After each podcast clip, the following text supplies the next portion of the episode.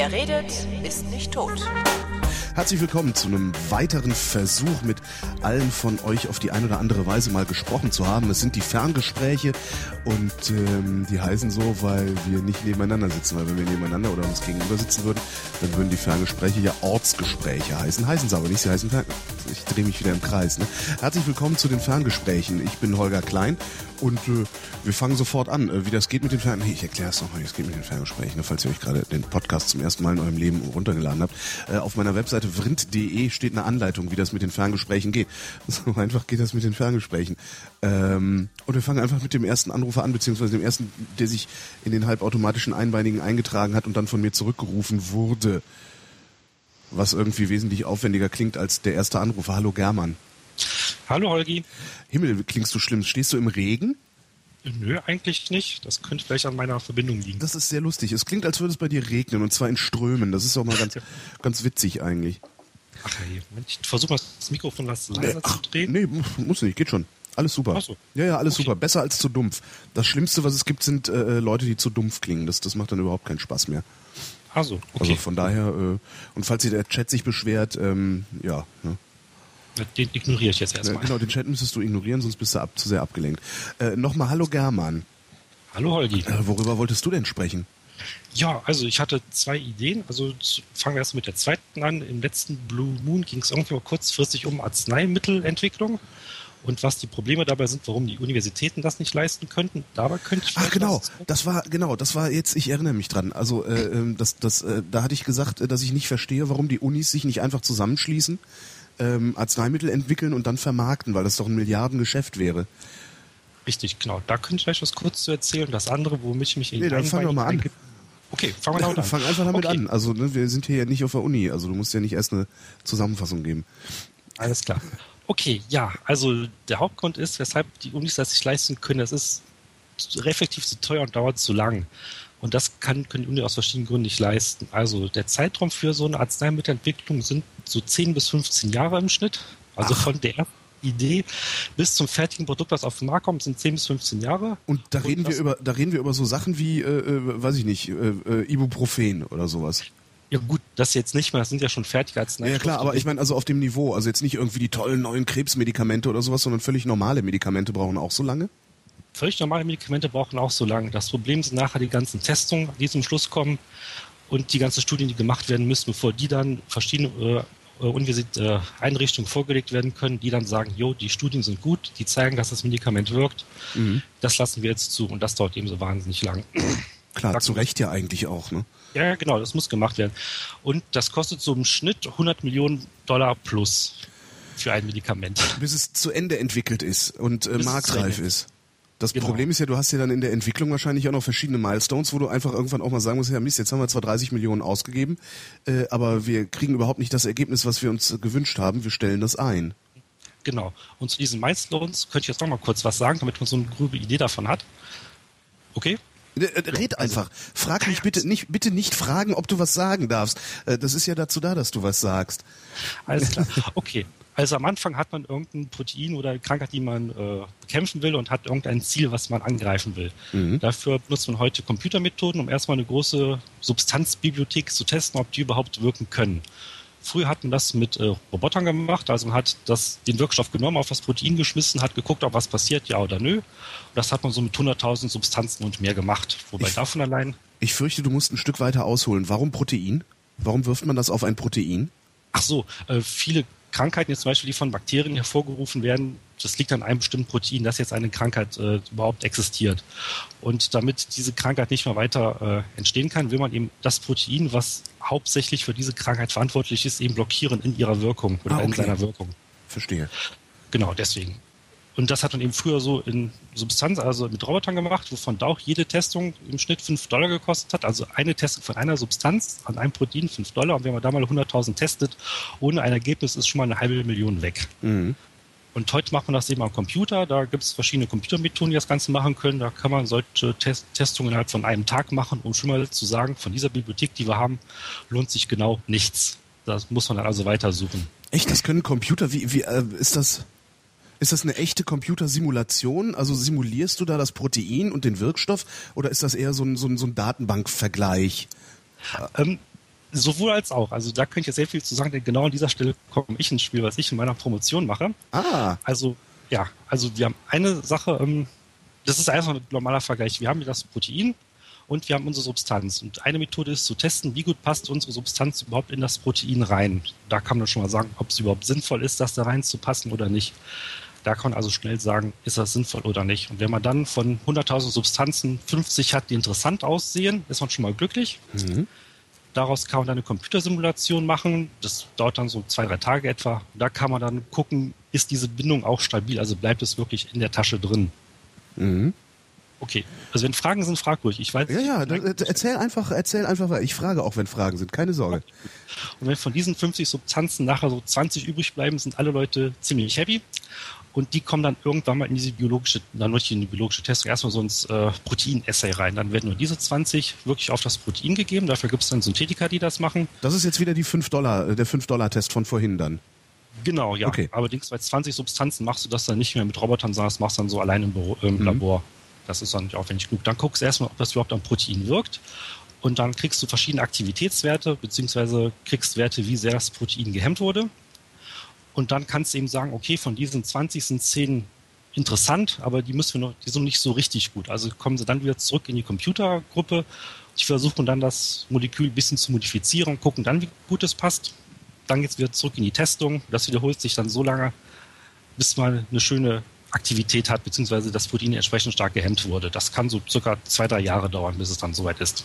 Warum dauert, warum dauert das so lange? Könnt ihr das nicht einfach, äh, weiß ich nicht, kann man das nicht irgendwie beschleunigen? Das ist insofern schwer zu beschleunigen, weil diese Protein-Essays, das dauert auch eine Zeit lang, die überhaupt zu etablieren. Also das Protein entsprechend aufgereinigt vorliegen zu haben. Dann muss man gucken, dass das Protein ja auch in seiner Struktur stabil bleibt und nicht einfach meint, äh, sich aufzulösen. Und wir, es muss ja auch festgestellt werden können, dass wirklich unsere Substanz, die wir testen wollen, auch an der richtigen Stelle im Protein angreift. Und deswegen dauert das so knapp zwei, drei Jahre. Aha. Also bis wirklich alles steht. Also wie, wie, wie sagt man einem Protein, dass es jetzt mal sich, dass es jetzt mal nicht zerfallen soll. Also äh, ähm, auch da gibt es verschiedene Methoden zu. Ähm, eine der, ach, wie soll ich das jetzt mal formulieren? Ähm, ja, zerfallen ist vielleicht etwas. Also ein Protein ist ja so Moleküle aneinander, ne? So, oder? Aminosäuren aneinander. Aminosäuren genau. aneinander, okay. Genau. In Bio nicht ja. aufgepasst, ja. Ja, ist nicht schlimm. Ähm, das ist halt, ja, also es ist, hängt so ein bisschen mit dem Lösungsmittel an, dass man das gibt. Also reines Wasser ist schon mal ganz schlecht, denn das ist nicht ganz der pH-Wert, der am Körper ist. Da müssen entsprechende Salze mit da reinkommen. Ein paar Elektrolyte müssen dabei sein, bestimmte Metallionen, also Magnesium aber, zum Beispiel. Aber das ist dann alles kontrolliert, ne? Also du nimmst jetzt nicht ja. Leitungswasser, weil da ist das sowieso schon drin, sondern du machst erst äh, reines Wasser und dann schmeißt du einzelne äh, Salze und, und Zeugs rein. Genau, dass ich dann das äh, Milieu habe, was auch im Körper oder in der Zelle vorliegt. Also das stelle ich dann so genau ein, dass es dann ist. Und dann wird das dann eben getestet. Und das, und das machst, du, machst, machst, du das in so einer Petrischale? Also das heißt, du hast dann praktisch eine, eine, eine Riesenzelle? Oh, ich bin jetzt nicht im Labor, deswegen kann ich das nicht so genau sagen. Aber ich glaube, in der Schale wird es eigentlich nicht mehr gemacht. Da gibt es einmal sogenannte 96 Well-Platten. Das sind so 10 mal 15 Zentimeter große Platten. Da sind so kleine ähm, Wells, so Dellen drin. Mhm. Da wird das dran gemacht. Und da kann man dann die Wells auch noch auf der Innenseite mit bestimmten Schichten äh, auskleiden, dass das Protein sich darin anbindet und nicht, dass das wild rumschwimmt und überhaupt nicht zu erreichen ist. Das kommt dann auch mit dazu. Wer macht sowas? Gibt es irgendwie ein geheimes unterirdisches Labor, wo sowas gemacht wird? Also, oder gibt es Firmen, die sowas zuliefern oder macht ihr das in der Uni alles selber?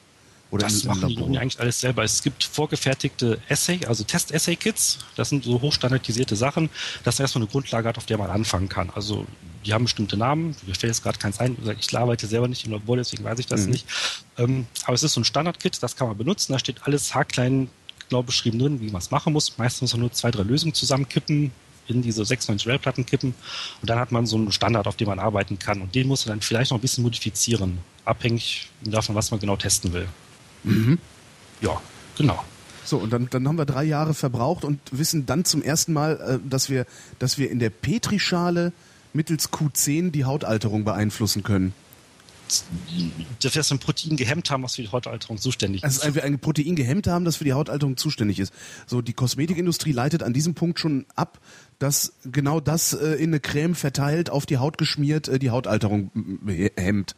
Ähm, aber das, das, das, hoffen die noch zu dem Zeitpunkt. Das hoffen sie noch. Ach, das hoffen die noch. Also das heißt, ja. der Zeitpunkt, äh, aus, äh, an dem sie sagen, so, das ist jetzt tatsächlich gut für die Hautalterung, der kommt später. Der weil, kommt später Weil ich, ja. ich, ich glaube denen das nicht, ne? Wenn auf irgendeiner Creme drauf steht, dass, äh, das ist gut, äh, das ist gut gegen Hautalterung, ähm, habe ich immer das Gefühl, als hätten die gerade so einen Petrischalenversuch gemacht Mhm. und in der Petrischale hätte es geklappt und jetzt behaupten sie, das geht auch bei Haut, die ganz andere, ja, ein ganz anderes Milieu äh, ja darstellt. Vor allen Dingen ein, ein, ein wahrscheinlich doch hoch individualisiertes Milieu. Je nachdem. Genau. wo ich wo ich lebe, was ich gegessen habe äh, und welche Krankheiten ich gerade habe, oder? Genau, das kommt auch alles nur zu. Bei Hautalterung ist eigentlich recht simpel. Da wird ja fast nur ähm, die Kollagenschicht unter der Haut ein bisschen aufgefüllt oder eben ja Flüssigkeit eingelagert. Das ist alles, was gegen Hautalterung im Großen und Ganzen gemacht wird. Also da gibt es keine große Magie, die dahinter steckt. Das heißt, es, es, ist, es ist Physik. Es ist gar nicht die, die, die, die Biochemie, die da ange, angepackt wird, sondern es ist einfache Physik. Man- ja schon, weil durch die, äh, du veränderst ja durch die Creme, die du aufträgst, ein bisschen das Milieu der Haut. Mhm. Deswegen der, sorgt der Körper dafür, dass da eben mehr Wasser eingelagert wird. Das Ach ist so. ja auch schon ein bisschen, also so in etwa. Funktioniert das wirklich oder ist das nur Marketing-Sprech? Nee, das funktioniert schon. Vielleicht jetzt nicht in dem Ausmaß, wie es in der Werbung gesagt Ja, wird, ja, aber ist klar, ja. sagen ja nur bis zu so und so viel Prozent weniger Falten. Das heißt, Drei, es von, von 93 getesteten Frauen waren 77 Prozent zufrieden. Genau. Das ist es aus. Es fühlt sich halt ein bisschen besser an. Stimmt. Ja. Gut, ähm, so wir, wir haben jetzt, also wir haben jetzt, äh, ja, wir, wir haben jetzt, wie hast du das so schön genannt, ein äh, rausgefunden, wie wir das Protein hemmen können. Genau, das reine Protein, wir sind noch nicht in der Zelle, denn Ja. der Schritt kommt jetzt. Jetzt nehmen wir die, was weiß ich, meistens eine Bakterienzelle oder aber Körperzelle, wenn wir die dann haben, machen davon das reicht Assay nochmal mit unserem Wirkstoff. Und Äh, Essay, Essay ist das, ist, ist, ist, ist die, die, Die Testumgebung, ne? Essay. Die Testung Bitte? selber, also die gesamte Testung, nicht, das, nicht nur die Umgebung, in der getestet wird. Genau, die ganze Testung ist das Assay. Ja, okay. Genau. Da machen wir es dann eben, nehmen eine ganze Körperzelle, die wir eben haben wollen, also, oder Bakterium eben. Das Protein, was wir hemmen wollen, ist dann da drin. Wir wissen, wo es ist.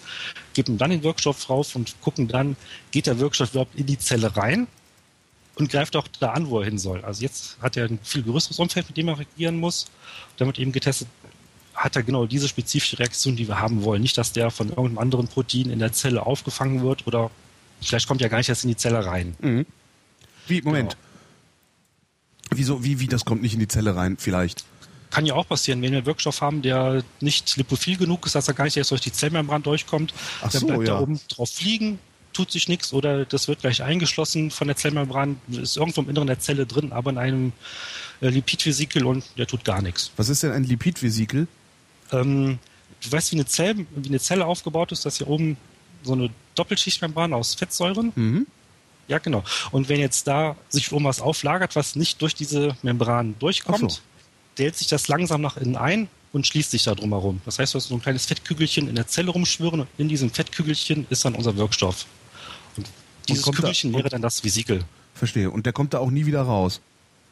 Unterschiedlich. Es gibt Zellen, die lagern diese Sachen irgendwo ein, dann bleiben sie ewig drin liegen, oder es gibt andere Zellen, die schleusen sie an anderen Stellen wieder aus. Ah ja. Das ist auch so von Abbauprodukten, die von der Zelle nicht mehr benötigt werden, werden auch meistens durch solche Lipidvesikel dann ausgeschleust.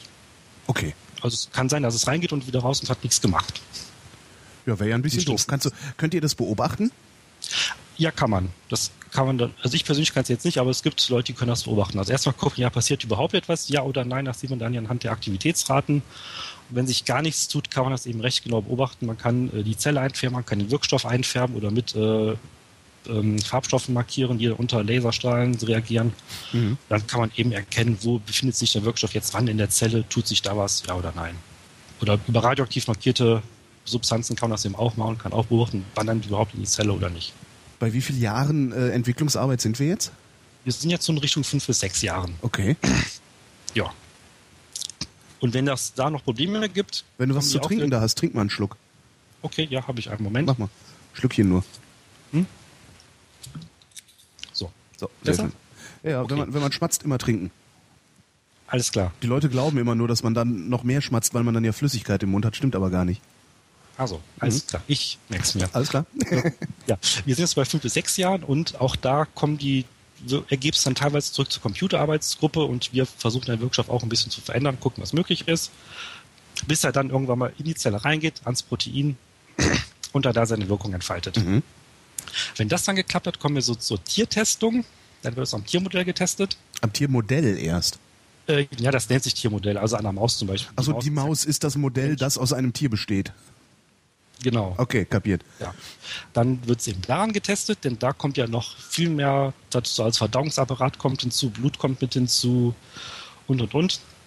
Und dann schaut man auch, wirkt der Wirkstoff, wenn der oral aufgenommen wird, kommt überhaupt an, wo er hin soll. Vielleicht wird auch abgebaut, das kann ja auch passieren. Denn Mhm. wenn es durch den Magen aufgenommen wird, wird er durch die Leber verstoffwechselt. Und kann sein, dass unser Wirkstoff dann völlig zerhackstückelt wirkt und gar keine So, bei Insulin war das doch, glaube ich, so, das kann man nicht als Tablette nehmen, oder? Wie war das? Genau, ja. Wenn das in den Magen-Darm-Trakt aufgenommen wird, wird das gleich abgebaut Genau. und bringt gar nichts. Deswegen muss das eben IV oder eben intramuskulär gegeben werden, um Mhm. das zu verhindern. So, wenn das dann an der Maus funktioniert hat, das sind dann nochmal so zwei bis drei Jahre, können dann die, kommen dann die sogenannten klinischen Phasen. Das sind klinische Phase 1, 2, 3. Da wird dann eben am Menschen getestet. Das Also- sind dann so die Sachen, wo man in der U-Bahn dann öfter mal so Plakate äh, hängen sieht. Ne? Wir suchen gesunde, Genau. männliche Nichtraucher zwischen 18 und 55 mit Übergewicht oder irgendwie sowas. Genau. Ja. Das ist dann, glaube ich, wenn ich mich auch meistens klinische Phase 1, wo man am so hochstandardisierten Menschenmodell testet, wirkt das oder wirkt es nicht. Mhm. Wie gut ist die Verträglichkeit und an dem Stadium werden auch die ganzen Nebenwirkungen, die später im Beipackzettel drinstehen, notiert. Würdest du Also bei von- sowas mitmachen? Also für, Äh, das, da, da gibt's ja teilweise richtig viel Kohle für, ne? Ja, je mehr es gibt, desto weniger würde ich mitmachen. Ja, gutes, gute Genau. Strategie. Also, ein guter Marker Das- eigentlich so. Ja, mehr Geld, lass es. Hm? Das war ja mal vor ein paar Jahren in London, glaube ich, so in England. Da haben die Leute 6000 Dollar, Euro bekommen, wenn sie mitmachen wollten und haben dann Schlaganfall bekommen oder Gehirnhautentzündung. Ich weiß es nicht mehr. Scheiße. Ja, die haben irgendwie vier Probanden gesucht und drei davon sind, glaube ich, gestorben daran, am Medikament. Okay. Nee, dann lasse ich das. Genau. Also wenn es in die Tausender geht, würde ich skeptisch werden. So bis 500 ist es recht normal. Ich sag, Ich habe einmal an einer Studie teilgenommen, da ging es um, ach, was war das nochmal? Nicht, äh, ging es um Immunsuppressivum, also um ähm, die Immunreaktion des Körpers runterzufahren, um irgendwas genau zu testen. Aha. Das hat dann 400 Euro habe ich dafür bekommen. Also es ging noch. Okay. Und alles andere, äh, da melden wir uns dann nicht, sondern überlassen das äh, dem schwarzen Mann äh, äh, dabei zu verrecken, wie Medikamente an ihm getestet werden. Da nee, ist man das ja war Mittelamerika war, glaube ich, ist, glaube ich, im Moment bevorzugtes Testgebiet, oder? Wo war und das? Indien. Und Indien. Ah, okay. Genau, da sind aber die Leute doppelt interessiert, das zu machen, weil sie dann medizinische Versorgung kriegen, zumindest für die Zeit der ähm, Ach. Untersuchung. Okay, sie kriegen medizinische Versorgung, sie kriegen noch ein paar Mark und gehen aber eventuell hops. Wissen die das eigentlich? Äh, offiziell ja, es gibt Leute, die Ah. behaupten, sie werden nicht so genau darauf hingewiesen, aber ja. Nichts Genaues weiß man nicht. Ne? Genau, also die offiziellen äh, Unternehmen sagen, ja, die werden genau Ja, darauf ist, hingewiesen. was, was sollen sie auch sonst sagen? Ne? Das ist halt immer so. ja. Nö, wir machen das, wir schnappen uns einfach äh, sieben Mexikaner und spritzen denen was, ist doch scheißegal. Ja. ja, also ganz so schlimm ist es nicht. Also vieles davon läuft schon ordentlich und in geregelten Bahnen, aber klar, schwarze Schaf gibt es immer, vor allem wenn es darum geht, Geld zu sparen. Mhm. Das Problem jetzt bei den medizinischen Testungen aber auch ist, dass jetzt für Kindermedikamente die Testungen neu gemacht werden müssen. Also offiziell darf nicht an Kindern getestet werden, wenn die Medikamente haben sollen, aber viele Medikamente für Kinder sind einfach nur für Erwachsene, aber nur mit halber Dosis. Da ist man jetzt auch Funktioniert das denn oder ist das äh, eher eine Krücke, weil, weil man halt nicht testen darf? es ist eher eine Krücke, weil man nicht, das, weil man nicht ähm, testen darf, wird es angewendet. Aber jetzt müssen das, die müssen jetzt explizit für Kinder getestet werden, aber wie das genau läuft, das weiß ich nicht. An, an entführten Kindern oder sowas, ne? Das glaube ich nicht. Ist, ich höre gerade aus dem Hintergrund von meiner Freundin, es wird im Moment nicht getestet an Kindern. Das wird nicht getestet, okay. Es wird nicht getestet. Wie genau. würde man das denn? Das ist, ich meine, kann man, kann man sowas, könnte man sowas äh, irgendwie Keiner- simulieren? Nee, ne? Also ein, ein, ein, eine Computersimulation eines Kinderkörpers geht gar nicht, oder? Nee, das ist noch zu kompliziert. Also Ja. einzelne Wirkstoffe an einem Protein, ja, aber am ganzen Körper, das geht nicht. Nee. Okay. Das ist zu kompliziert. Äh, wo waren wir jetzt genau? Klinische Phase 1, 2, 3. Genau, klinische Phase 1 und äh, über 1000 Euro würdest du nicht mitmachen. Hast du, nee, über 500 Euro würdest du nicht mitmachen, hast du gesagt. Ab da wird es langsam gefährlich. Okay. Also gefährlich jetzt nicht und die kommen noch an, was getestet wird. Wenn es jetzt irgendeine Hautcreme geht, dann ist es vielleicht nicht so schlimm, wenn es jetzt aber heißt, so, wir wollen testen, wie gut ihre Niere das, diesen Wirkstoff verkraftet, Mhm. würde ich es vielleicht nicht unbedingt machen. Also Ja. mit 500 Euro ist, ja, das ist nicht so gefährlich, das ist Standard. Alles klar. Da gibt's dann höchstens mal einen Herzinfarkt. Ja. genau, oder halt bei mir, es hätte eine Erkältung geben können, aber da ist jetzt auch nichts bei rumgekommen. Also ich hatte Glück. Okay. Wie, wie unterscheiden sich denn die klinischen Phasen voneinander? Oder sind es einfach nur, dass man es dreimal macht, um äh, ganz sicher zu sein? Ähm, die erste Phase ist eben an gesunden Probanden, die zweite ist dann äh, äh, wird eine Dosis, bei der zweiten wird dann eine Dosis-Wirkung-Korrelation gemacht, auch an äh, gesunden. Ja. Also das heißt, man guckt, was ist so die minimale Dosis, die gegeben werden muss, um Genau. Und ab die wann kannst du das Ding als Droge verkaufen? Ne? Äh, ja, genau. Und dann in der dritten wird es dann eben an kranken Patienten getestet. Ja. Also wenn man weiß, das wirkt jetzt gegen diese Krankheit, da geht es in der dritten dann in die Testung rein an Patienten, die den Wirkstoff brauchen könnten. Mhm. Also das dann, wenn Leute im Krankenhaus sind und die an jedem, an jedem dieser Punkte kann das Ding ja noch scheitern, ne? Genau, an jedem dieser Punkte kann das Ding scheitern. Du kannst im besten Fall bist du in Phase 2 bist richtig glücklich, willst das dann an kranken Patienten testen und da tut es dann gar nichts. Oder das Gegenteil. Oder, das Oder irgendwas anderes, genau. so Viagra, ne? Genau, das ist dann mal ein schöner Nebeneffekt, aber das passiert seltener, dass die dann für was komplett anderes benutzt werden können. Also selbst wenn es dann für was anderes eingesetzt werden soll, müssen wir wieder bei der Phase 1 anfangen, um zu gucken, ob es auch wirklich stimmt. Mhm. Also wenn ich in Phase 3 rausfinde, ist, oh, es wirkt ja ganz für was ganz anderes, dann kann ich nicht einfach das nur umetikettieren, sondern ich muss dann die klinischen Phasen so. wieder machen. Aber nur die klinischen Phasen, ja klar. Ja, der Rest ist dann erstmal so weit okay, da ändert sich ja nicht sehr viel dran. Aber ja. die Frage, ist dieser Wirkstoff dann, äh, diese Reaktion dann gewollt und wenn, wirklich, wenn sowas passiert, also wenn in Phase 3 irgendwie sich rausstellt, ach Mist, das funktioniert, das wirkt gar nicht so, wie wir haben wollten, aber es macht was anderes, ähm, melden, melden die Kliniker das dann an euch zurück, dass ihr auch forschen könnt, warum das anders wirkt, als ihr euch das vorher gedacht habt? Also jetzt äh, bei dem, was ich mache, jetzt als nur im Computermodell, dann eher nicht. Also da sind wir schon zu weit weg davon, weil wir können das nur an einem Protein dann vielleicht versuchen herauszufinden, woran das liegt. Aber da liegen noch so viele Wege dazwischen, wo was, dass unser Wirkstoff verändert werden könnte, dass wir es dann nicht mehr nachvollziehen können. Mhm. Also so spätestens in den klinischen Phasen sind die Computerarbeitsgruppen da raus. Ähm, wenn du sagst, dass, dass, dass Medikamente, weil dass Kindermedikamente eigentlich immer nur einfach eine, eine abgeschwächte Dosis der Erwachsenenmedikamente sind, gibt es Zahlen darüber, ähm, wie wirksam das überhaupt ist? Weißt du da was? Ich ich persönlich habe jetzt keine Zahlen darüber, ja. aber das erste ist trotzdem machen. Also die ist einfach so Erfahrungswerte dann. Ja. Also ja, man dürfte es eigentlich nicht einsetzen, aber wir wissen, es hilft in dieser Konzentration, deswegen machen wir es einfach mal so. Hast du eigentlich ist das ein Headset, ist das ein Funkmikrofon, was du benutzt? Nee, das ist so nee, kein Funk-Headset, schon ganz normales mit Kabel. Seltsam. Ja. Komische, komische Lautstärkeveränderung, aber wir werden auch das überleben. Wir haben schon ganz andere Sachen überlebt. Ähm, so, dann habe ich, dann habe ich Phase 3 hinter mir. Das hat an, an kranken Menschen die gewünschte Wirkung gezeigt, also mehr, mhm. mehr als zufällig gewirkt. Na, also, genau. ne, also mehr als 50 Prozent mhm. oder so mhm. ähm, genau. sind gesund geworden. Und dann gehe ich mit diesen Ergebnissen zur Bundesanstalt für. Wo gehe ich denn ähm, hin? Nee, da geht's noch nicht. Da ist dann die Frage, wo man ist. In den USA gibt es dafür die FDA, das ist die Food and Drug Administration. Mhm. Äh, man kann das von denen äh, registrieren lassen und man legt denen dann die ganzen Ergebnisse vor, die ganzen Studien. Und die sagen dann irgendwann, jo, das ist ein Medikament, das ist gut, das ist. Und das wird dann irgendwann zugelassen. Und dann gibt es in Deutschland die, ach, wie heißt die, Bundesarzneimittelkammer oder sowas. Mhm. Oder äh, Bundesinstitut für. Wer flüstert dir da ein? Deine Freundin flüstert dir ein, oder was? Ja, meine Freundin, die ist ah, Apothekerin. Die weiß ach, das sehr praktisch. Apotheker, aha. Ja, genau. Sie ist auch nicht in Apotheke, die ist selber gerade mit ihrer Promotion beschäftigt. Okay. Ähm, genau. Und die testen oder die gucken sich die ganzen Ergebnisse an und die sagen dann, ob das gut ist oder also ob alles richtig gemacht war, ob die Studien fundiert sind, ob alles soweit gut gelaufen ist. Und dann wird es dann irgendwann zugelassen. Im besten Fall.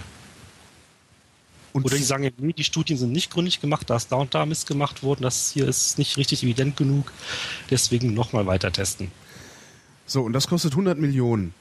Bis zu, genau. Bis zu. Also 100, 100 Unis, 100 Unis, jede nimmt eine Million in die Hand. Ja gut, das sind dann zu viele Arbeitsgruppen dann. Ich glaub, stimmt, dann, wollen, dann will wieder jeder hinterher, ja, stimmt. Genau. Also so die Unis kriegen so bis zum Tiermodell, das kriegen die Unis noch gut gehandelt mit den Leuten. Also da brauchst du nicht so viele Leute. Du kriegst also eine Person kannst mit einem Wirkstoff betrauen oder mit den Testungen, das geht mhm. noch. Aber spätestens danach wird es zu unübersichtlich. Da brauchst du schon ein Unternehmen, was das besser äh, kombinieren kann und alle Ergebnisse zusammenführen kann. Ja. ja wo du vor allen Dingen äh, auch mal ein Machtwort sprechen kannst, was ja im universitären Betrieb nicht so einfach ist. Ne? Genau, also das ist mal Arbeitsanweisungen verteilen an Professoren, die dann auch sagen, ja, was willst du denn, Freundchen? Hm. Ja, ist dann manchmal etwas schwieriger dann an der Uni. Genau, und eben weil die Leute nicht so lange da sind. Also in der Regel sind die Leute noch drei bis vier Jahre da, die Doktoranden, die die meiste Forschung machen. Und die haben dann irgendwann ihre Nachfolge gegeben, dem die untersuchen die Finger, hier mach mal weiter und irgendwo fehlt dann was in den Notizen und damit dann sinnvoll weiterzuarbeiten, ist auch etwas schwierig. Mhm. Deshalb sind da die Unis nicht so optimal für. um es dann wirklich weiterzuführen. Vor allem für die klinischen Studien, die kosten dann nachher richtig Geld, das kriegen die Unis überhaupt nicht hin. Das heißt, der, im Grunde müsste man, wenn man, also die Idee, die, die bei mir dahinter stand, äh, also hinter, also mhm. hinter der Idee, die Unis sollen das so selber machen, war ja, ähm, es gibt ja äh, berechtigterweise äh, den Vorwurf an die Pharmaindustrie, ähm, ihr forscht ja nur äh, da, wo es am meisten Geld hinten rausbringt und äh, ne, so diese Sachen. Äh, mhm. Was ja, was, was, wie ich finde, ein lächerlicher Vorwurf ist, weil wir uns im Kapitalismus befinden äh, und Unternehmen sind halt so. Ne? so. Mhm. Richtig. Das, das braucht man gar nicht zu bewerten, das ist halt so. Ähm, ja. Die Frage wäre dann eben gewesen, wie, wie kriegen wir es hin, dass vielleicht doch an anderen Sachen geforscht wird? Ähm, ja, vielleicht Medikamente für Kinder, die nicht ganz so viel Kohle bringen wie Medikamente für Rentner äh, mhm. beispielsweise. Ähm, das müsste dann der Staat in die Hand nehmen, oder? Genau, da gibt es ja staatliche Förderung gibt es ja dafür, die sowas macht. Und es gibt auch ähm, ja so halbstaatliche, das sind nicht staatlich, nicht so private ähm, äh, Stipendien, die vergeben werden und mhm. Unternehmen, die sowas so machen, die fördern solche Forschung dann. Weißt du mit, weißt du mit, wie viel der Staat ausgestattet ist, um äh, solche Arzneimittelforschung zu betreiben? Bestimmt nicht mit Hunderten von Millionen, oder? Weil nee. du musst ja scheitern dürfen. Ne? Genau, und das ist in solchen Stipendien sehr gerne gesehen, wenn man scheitern darf. Also ich weiß es nicht, da bin ich jetzt außen vor, da kann ich nichts sagen, da muss ich lügen nicht. Ja. Wie oft scheitert so eine Arzneimittelentwicklung, weißt du das? Oh, sehr oft, sehr oft. 1 also zu 10, ich, 1 zu 100? 1 zu 100. Wow. An, an, in, in welcher Stufe, also an, in welchem Stadium der Forschung? Ganz unterschiedlich. Also kann überall scheitern. Ich weiß jetzt nicht, wo die, das am höchsten ist, aber ich würde sagen, 1 zu 100 ist schon ein guter Schnitt. Wow. Aber das kann an so vielen Stellen schiefgehen ich hatte es auch schon erzählt, dass wir am Computermodell gesagt haben, ja, das Ding muss wirken. Dann wurde es eben getestet und da tut sich gar nichts, also auch am reinen Protein nicht. Und umgekehrt haben wir gesagt, das wirkt auf gar keinen Fall, das kann nicht wirken. Und da kamen die Leute aus dem Labor, wieso, tut's doch. Aber warum haben sie es überhaupt im Labor getestet, obwohl ihr gesagt habt, es kann nicht wirken? Sie hatten es zufälligerweise da. Also es sind dann manchmal auch Leute, die die Stoffe synthetisiert haben und die wollen dann trotzdem mal wissen, wirkt es oder wirkt es nicht. Also die hatten das eigene Ideen, was wie der Wirkstoff aussehen könnte, haben den eben synthetisiert und wollen dann trotzdem mal gucken, wirkt es der. Ist uns also möglicherweise schon der ein oder andere, äh, das ein oder andere Medikament durch die Lappen gegangen, weil ihr an euren Computermodellen gesagt habt, nee, das geht nicht? Und es ist möglicherweise doch gegangen? Ist bestimmt nicht ausgeschlossen. Oh Gott. Ja also wir am Computer, wir können ja keine absoluten Zahlen, wir können nicht sagen, das wirkt hundertprozentig und das wirkt hundertprozentig nicht. Wir können ja nur sagen, nach allem, was wir bisher wissen über die Chemie, wie das da aussieht, wird es nicht wirken oder deswegen wird es wirken, weil es da unter gute Interaktion zeigt mit dem Protein. Wir können es seltenst zu 100% beweisen, aber wunderbarer Ansatz. Das ist ein wunderbarer Ansatzpunkt für Verschwörungstheorien. Genau an der Stelle kann man eine Verschwörungstheorie ansetzen. Die ist sehr, sogar eine sehr einfache, sehr plausible, weil ähm, wie viele Leute sind daran beteiligt an so einem Computermodell? Zwei. Ja, das kostet nicht viel, ne? Den zwei ja. Leuten zu sagen, dass sie, dass sie für eine Summe X mal keine Ergebnisse liefern sollen. Hm.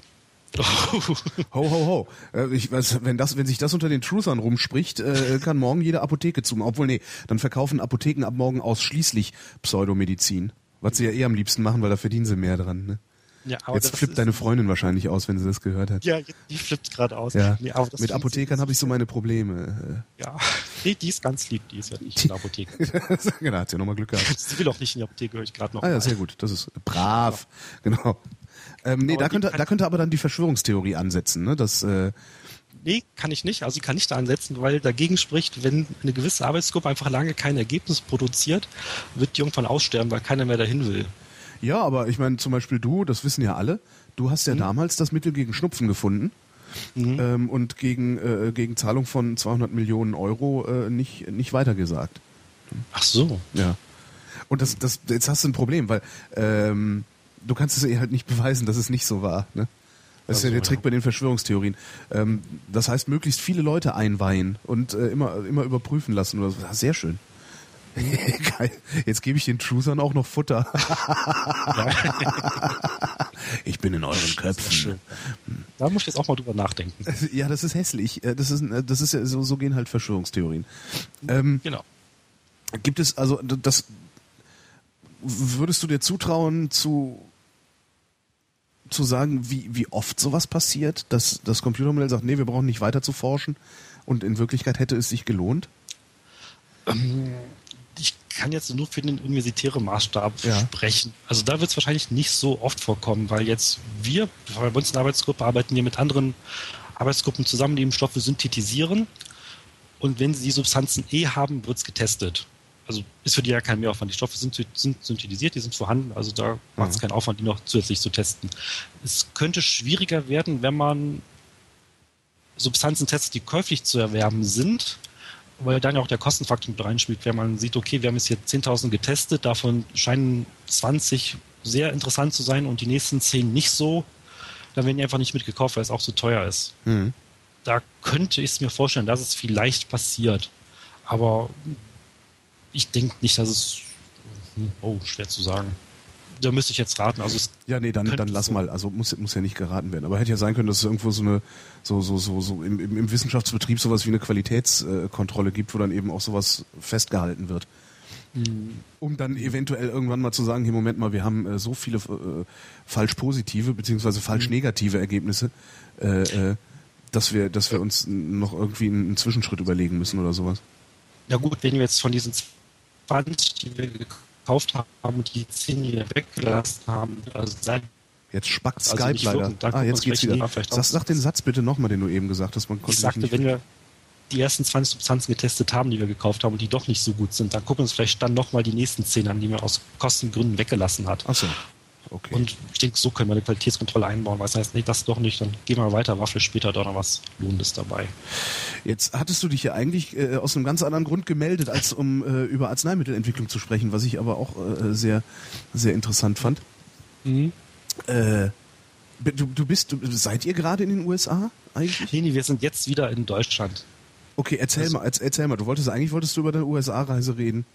Ja, genau. Also ich bin mir zufälligerweise da mit reingerutscht in die USA-Reise. Es ging darum, meine Freundin sollte in die USA zu einer Konferenz. Ihr Chef hatte sie dahin geschickt, da sollte sie eben ihre Studienergebnisse vorstellen. Und weil ihr Chef totaler USA-Fan ist, sollte sie sich auch da unbedingt mal mit anderen Leuten in Verbindung setzen, ob sie da nicht ihre Postdoc-Stelle antreten was, könnte. Was hat sie denn geforscht? Sie forscht an Plättchen, an Blutplättchen, an, an Blutplättchen rum und Sepsis, also Blutvergiftung. Mhm. Sie testet also verschiedene Gifte an Blutplättchen und schaut dann, wie die reagieren, was man dagegen machen könnte, wie ist genau der zeitliche Ablauf, wie hoch ist die Konzentration, wie hoch muss das Gift konzentriert sein, damit dann die Sepsis eintritt. Mhm. Ja. Und wie die Plättchen sich dabei verhalten, grob gesagt. Ähm, genau, da war sie neben in Chicago auf einer Forschungskonferenz, um Ergebnisse vorzustellen. Und weil sie nicht alleine reisen wollte, musste ich mit. Das war eigentlich ganz angenehm. Trink mal einen Schluck. Okay.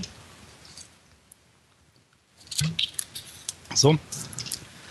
Ähm, genau, und da war auch die Sache, wenn sie schon mal da ist, wird es nicht nur für vier, fünf Tage da sein, um zwei, zwei Labore anzusuchen, sondern da haben wir gleich eine Rundreise mit drangehangen. Aha. Währenddessen wir auch noch ein paar andere Labore besucht haben. So, während der Konferenz in Chicago, wo das dann war, hat sie noch einen kennengelernt, der auch bei ihrem Doktorvater war, der auch da seine Promotion gemacht hat. Und der arbeitet jetzt eben als Postdoc in Stanford. Mhm. Und da kam dann während der Tagung ins Gespräch und man sagte so am Ende, ja, kannst ja mal vorbeikommen, schau dir mal unser Labor an, ganz untermündlich, mach mal. Also sie sollte dahin. Das hat sich für uns ganz angeboten, denn unser Flug zurück ging eben von San Francisco und Stanford ist ja 30, 40 Meilen weg von San Francisco. Da haben wir gesagt, ja, fahren wir vorletzten Tag mal dahin, gucken uns das an und fahren dann wieder. Und sind dann eben von Chicago aus nach Las Vegas, ähm, Los Angeles, durch ein paar Nationalparks gegangen um dann im Endeffekt in San Francisco anzukommen. Sind dann nach Stanford gefahren. Ich wollte sie dann nur absetzen. Entsprechend war ich boah, einfach nur so mein Trecken-Outfit dabei. Habe sie in Stanford abgeliefert, habe eine Stunde auf dem Campus gewartet. Später kamen sie dann zurück und meinte, ja, der Professor war noch nicht da. Wir sollen erst am Mittag essen und ich soll nachher auch mal mitkommen zum Gespräch. Die hatten irgendwie, sie hat mit dem Lars, den sie in Chicago getroffen hatte, und ein bisschen was erzählt, was sie gemacht hat, was ich gemacht hat. Und dann kam dabei rum, äh, dass die in Stanford eben jetzt auch eine Bioinformatik-Arbeitsgruppe aufmachen wollen in dem Institut, wo sie ist. Und ich soll mir das einfach mal anhören, was es da geht. Weil ich was ähnliches auch schon meiner Diplomarbeit gemacht habe. Ja, gut. Da sind wir später eben nochmal dahin gegangen zum Gespräch mit dem Professor und ja, haben alles erzählt, dies und das, waren überhaupt nicht vorbereitet auf das Vorstellungsgespräch. Wollte den Job auch eigentlich gar nicht haben, war deshalb entspannt. Genau. Ja. Richtig entspannt, haben uns alles erzählt, was wir gemacht haben, was wir uns vorstellen. Hieß es, ja, schön. Also wenn ihr wollt, könnt ihr hier anfangen. Ja. Ihr müsst halt nur noch Forschungsgelder kriegen von der DFG, dass wir uns quasi selber finanzieren, aber ähm, die Stelle hat er für uns. Das war so ganz angenehm. Eigentlich ursprünglich Hat man, wenn man sich selber finanziert, nicht immer eine Stelle? Also wenn, wenn man Geld mitbringt, ich meine, diese, das ist, ist, ist, doch, ist doch mittlerweile so beliebt. Also dadurch kommen doch diese ganzen Pseudowissenschaftler an die, an die Hochschulen gerade, dass die mit, mit aberwitzigen Geldern in der Tasche kommen und sagen, hier, äh, ich bringe eine Million mit, ähm, macht mir mal eine Professur. Äh, ja, ich glaube, bei dem ist das eher so die Sache, dass das so die Hürde ist, die er den Leuten setzt. Also so. man muss sich selber bemühen, dass man sich finanzieren könnte und wenn man das dann trocken hat, kann man da anfangen. Verstehe, also, das, okay. Also man muss sich wirklich dafür interessieren, dass man bei ihm arbeiten möchte. Man soll es nicht nur so nebenbei machen, sagen, ach, ich bewerbe mich mal, vielleicht kommt ja was bei rum, mhm. sondern der will eine Hürde haben. Wenn man sich sowieso nicht damit auseinandersetzen will, soll man es gar nicht erst machen. Und dann habt ihr euch Geld bei der Deutschen Forschungsgemeinschaft besorgt? Äh, nee, noch nicht, das steht jetzt noch an. Achso. Also wir müssen da jetzt noch Ach, ihr seid noch gar nicht, ihr seid, ihr, ihr, ich dachte, ihr werdet jetzt schon fertig mit Amerika, das heißt, ihr seid noch auf der Abreise sozusagen wir sind noch auf der Abreise, denn so bis die ganzen Anträge bewilligt sind, dauert das noch ein knappes Jahr. Also acht Monate bis Boah, Monate wie ätzend. Ja. Boah, ich würde ja irre werden, ey. Ja, das ist wirklich nervig. Ich meine, ich habe jetzt irgendwie drei Monate auf meinen, auf meinen Masterstudienplatz gewartet und wusste mhm. nicht, kriege ich ihn oder kriege ich ihn nicht. Äh, äh, äh und das war schon die Hölle. Ja. Aber und den will ich eben, den will ich halt for the lols haben. Also weißt du, den will ich halt haben, weil ich ihn haben will. Und nicht, weil ich irgendwie eine wissenschaftliche Karriere anstrebe, wie das bei euch ja wahrscheinlich der Fall ist. Ich würde genau, verrückt werden, wenn mir einer sagen würde, ja, jetzt wartest du erstmal noch ein Jahr. Ja, du könntest ja. zwar, aber nee. Genau. Boah, Hölle, ey. Ja, das ist nervig. Man muss halt erstmal Anträge schreiben, die auch mal so 40, 50 Seiten lang sind. Also du musst dann erstmal so zusammenfassen, wie ist jetzt der aktuelle Forschungsstand in dem Gebiet, mit dem ich mich da befassen will was macht das Institut genau, was erwarte ich davon, dann muss man so einen Zeitplan mit einfügen, was ihr vorstellt, in welchen Zeitabschnitten zu erreichen. Im Prinzip eine Zwischendissertation, oder? Genau, muss auch belegen, wie viel Geld du höchstwahrscheinlich brauchst dafür und wofür. Ja, dann geht das eben durch die verschiedenen Gremien der DFG und die sagen nach acht Monaten ja genehmigt oder nö, ist nicht genehmigt. Und wenn sie sagen, ist nicht genehmigt, kannst du dann auch noch zur Industrie gehen und sagen, hier, äh, habt ihr mal Geld für mich oder ist dann der Zug abgefahren? Es gibt ja noch andere, also den DAAD gibt es noch, das ist der Deutsche Akademische Auslandsdienst, der macht sowas auch, der verteilt ja. Stipendien. Dann gibt es noch die Leopoldina, glaube ich, die verteilt auch solche Forschungsstipendien. Also es gibt noch andere Institutionen, wo man so Geld schaffen kann. Darf man sich denn bei allen gleichzeitig bewerben oder muss man das so der Reihe nach machen? Ich glaube, gleichzeitig geht nicht. Das müssen wir schon nacheinander machen. Und wenn man es gleichzeitig macht, muss man bestimmt angeben, hier, ähm, das läuft auch noch gerade woanders, dieses ah. Stipendium. Okay, dann hast du also Klar. nach acht Monaten kriegst du dann von der DFG gesagt, nee, ist nicht, äh, und dann gehst du zum DAD. Mhm. Und äh, das, das ist doch, da, da ist doch irgendwo ist da doch der Wurm drin, oder?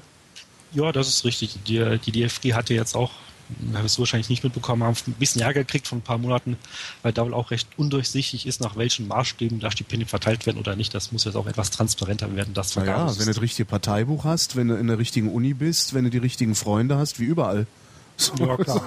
wahrscheinlich warum sollte ausgerechnet da ein Unterschied sein? Ne? Ja, ist richtig. Genau. Das ist das ganze Problem. Also wir Ende des Jahres haben wir die Anträge wohl fertig, dann gehen sie raus und dann kriegen wir hoffentlich im Laufe des nächsten Jahres die Zustimmung, dass wir dann ab 2013 eben dahin gehen können. Für, und so lange, so lange hält der, der euch die Stelle frei? Ja. Also der war jetzt im August nochmal in Deutschland, der Professor Zautz, zu wir hingehen wollten hat dann nochmal mit ihm gesprochen und er meinte, klar, also die Stelle ist für euch da, kommt vorbei, wenn ihr Zeit und Geld habt. Wie muss ich mir denn dann so eine Stelle, also in, in meinem Universum wäre das so, dass ähm, ich jetzt zufälligerweise äh, beim, beim, beim Trinken, äh, beim, beim Saufen gehen, den Chef von Radio 1 treffe und sage, hier Mensch, Radio 1, da würde ich ja auch mal gerne arbeiten. Der würde sagen, ja, hey, kein Problem, Holgi, ähm, ich habe hier einen Platz für dich als Moderator frei, äh, äh, regel das doch mal mit deinem alten Chef, dass der dich schnell aus deinem Vertrag auslässt. Und dann gehe ich zu meinem alten Chef und sage, hier Chef, ich, ich kann da hin, äh, ich muss hier aufhören zu arbeiten, äh, lass mich doch mal aus dem mhm. Vertrag raus. Und dann sagt er, ja, aber frühestens in einem Jahr. So, mhm. und dann dann, weil ich ein loyaler Mensch bin, sage ich, ja, okay, Chef, äh, ich, ich mache das Jahr noch. Und dann gehe ich wieder zum Chef von Radio 1 und sage, hier, hör mal, äh, in einem Jahr komme ich aus dem, aus dem Vertrag raus. Und dann sagt der Chef von Radio 1 zu mir, ja, dann geh doch mal kacken, Freundchen. Das ist dann so ungefähr, ja. was da passiert. Darum, darum bin ich gerade so verblüfft, dass der euch einfach mal äh, zwei Jahre lang diese Stelle frei hält. Ähm, ich glaube, das ist in der Forschung, vor allem in der Universität, so dass es kaum feste Stellen gibt, sondern das meiste sind eben Zeitverträge oder sehr viele so befristete Verträge, die selten länger als zwei Jahre laufen nach der Promotion. Ähm, der kann einfach davon ausgehen, dass auch in spätestens anderthalb Jahren da noch genug Plätze im Labor frei sind. Wo man uns unterbringen kann. Also da geht es nur auf diesen räumlichen Platz, der benötigt wird und ja. Das heißt, Stelle ist dann nicht in, im, im Sinne wie bei mir eine Arbeitsstelle, wo ich hingehe und den Job mache, sondern äh, das ist eher ein Arbeitsplatz. Also du, du, du wenn, ja. wenn du eine Stelle an der Uni kriegst, dann heißt das, hier ist Platz genug, dass du deine Arbeit machen kannst. Äh, wovon du lebst, ist aber dein Problem. Ja, so kann man es grob zusammenfassen. Also er würde uns mhm. dann auch nicht bezahlen. Das wird ihm dann die DFG machen im besten Fall. Also er hat so gesehen keine Kosten. Er muss uns eben nur Platz und Materialien zur Verfügung stellen. Okay. Ja. Und da sieht es bei der Uni nicht so schlecht aus. Da kann das wunderbar jetzt mal so anderthalb Jahre im Leerlauf lassen. Cool. Kriegt ihr denn da von der, von der DFG irgendeinen Zwischenstand oder sowas? Oder äh, also so, hey, wie, wie so wie bei Dieter Bohlen halt, ne? Du, ja, du bist beim nächsten Mal auch wieder dabei. Oder ist, ist das so, du wirfst das in so eine Blackbox und nach acht Monaten kommt irgendein Ergebnis raus? Ich glaube, das läuft auch über verschiedene Gremien. Also da wird erstmal geguckt, ob der Antrag formell in Ordnung ist, ob irgendwie was fehlt, ja oder nein. Das ist recht am Anfang. Ich glaube, da kriegen sie noch anderthalb Monaten Bescheid, ob da was fehlt. Dann kann man das noch nachreichen. Ähm, und dann, doch, ich glaube schon, was so Zwischenberichte kriegt, ja, ist jetzt noch in der nächsten Auswahlverfahren mit drin. Also das geht schon. Ich weiß jetzt auch nicht, wie viele Auswahlverfahren da genau sind. Ich glaube, es sind so zwei, drei, durch die man sich eben durchbeißen muss. Ja. Und ich glaube, zu guter Letzt das kommt drauf an, wo man sich genau bewirbt, muss man sogar noch mal mündlich sein, seine Arbeit vorstellen, um was es genau geht. Da entscheiden die dann. Und das wird dann deine Dissertation, die du da. Nee, nee, meine Dissertation ist jetzt hier eben Wirkstoffentwicklung. Achso, wie hast du das? Ah, okay, verstehe. Also, da bin ich jetzt gerade dabei. Ähm, wenn ich dann nach Stanford gehen würde, würde ich abdominalen Aortenaneurysma forschen. Du würdest an einem abdominalen ähm, Aortenaneurysma forschen. Was ist das denn? So, jetzt hat Skype dich äh, erledigt. Ähm, also Abdomen ist ja so unter. Hörst du mich noch? Ja, so einigermaßen. Mhm. Okay, also abdominal ist ein Unterleib, darum geht's. Und Aorta ist ja die Hauptschlagader, die da am Rücken lang läuft. Und Aneurysma, ist so eine Art, ähm, wie soll ich das definieren? Ähm, in der Ader bildet sich so eine kleine Blase, die sich Blut mit ansammelt. Also, äh, also eine, eine, eine Unterleibsschlagader Blut Batzen. Ja, so eine Blase ist das. Und diese Blase kann irgendwann mal platzen. Ja.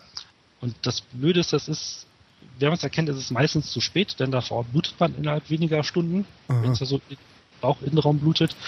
Ähm, und die sind da eben auf der Suche nach verschiedenen Proteinmarkern, um es eben vorher zu erkennen. Also ab wann ist es soweit, dass sich überhaupt ein Aneurysma bilden kann und in welchem Stadium ist es. Verstehe. Und ich wollte gerade fragen, wozu braucht man denn da einen Biologen? Da braucht man doch einen Arzt. Ja, ähm, aber mich jetzt eher weniger als Biologen, sondern eher als Bioinformatiker, dass ich das dann eben mit Hilfe von Computermethoden versuche zu optimieren, diese Suche danach. Aha. Ein, einige Suchen ist das, ist, das eine, ist das eine Laboruntersuchung, also Blut abnehmen und äh, reingucken und gucken, was da für Marker drin sind, die darauf hindeuten, dass man so eine so einen Batzen im Unterleib hat? Also ich mache das nicht, das würden dann andere Leute machen, die machen die Laboruntersuchung, eben mit Blut abnehmen, mhm. wo dann eben getestet wird, was wird da gemacht. Das wird dann meine Freundin machen. Android guckt das auf genetischer Ebene an, welche Proteine sind überhaupt aktiv oder nicht. Ich lege dann die ganzen Ergebnisse zusammen und versuche dann am Computer äh, Korrelationen herauszufinden. Also wenn Protein A vorhanden ist, ist Protein B vorhanden und wenn B so stark ist, dann ist es soweit beim Aneurysma. Verstehe. Genau. Wie lange werdet ihr dann, äh, vorausgesetzt, ihr geht da äh, nach, nach äh, was war das? Äh, äh, Stanford. Stanford, ähm, vorausgesetzt, ihr geht hin, wie lange werdet ihr da bleiben? Mindestens zwei Jahre. Habt ihr schon angefangen, euch Gedanken darüber zu machen, was ihr mit eurem, eurer Wohnung, eurem Besitz hier in Deutschland macht? Äh, ja, so halb. Die Wohnung werden wir dann wohl kündigen.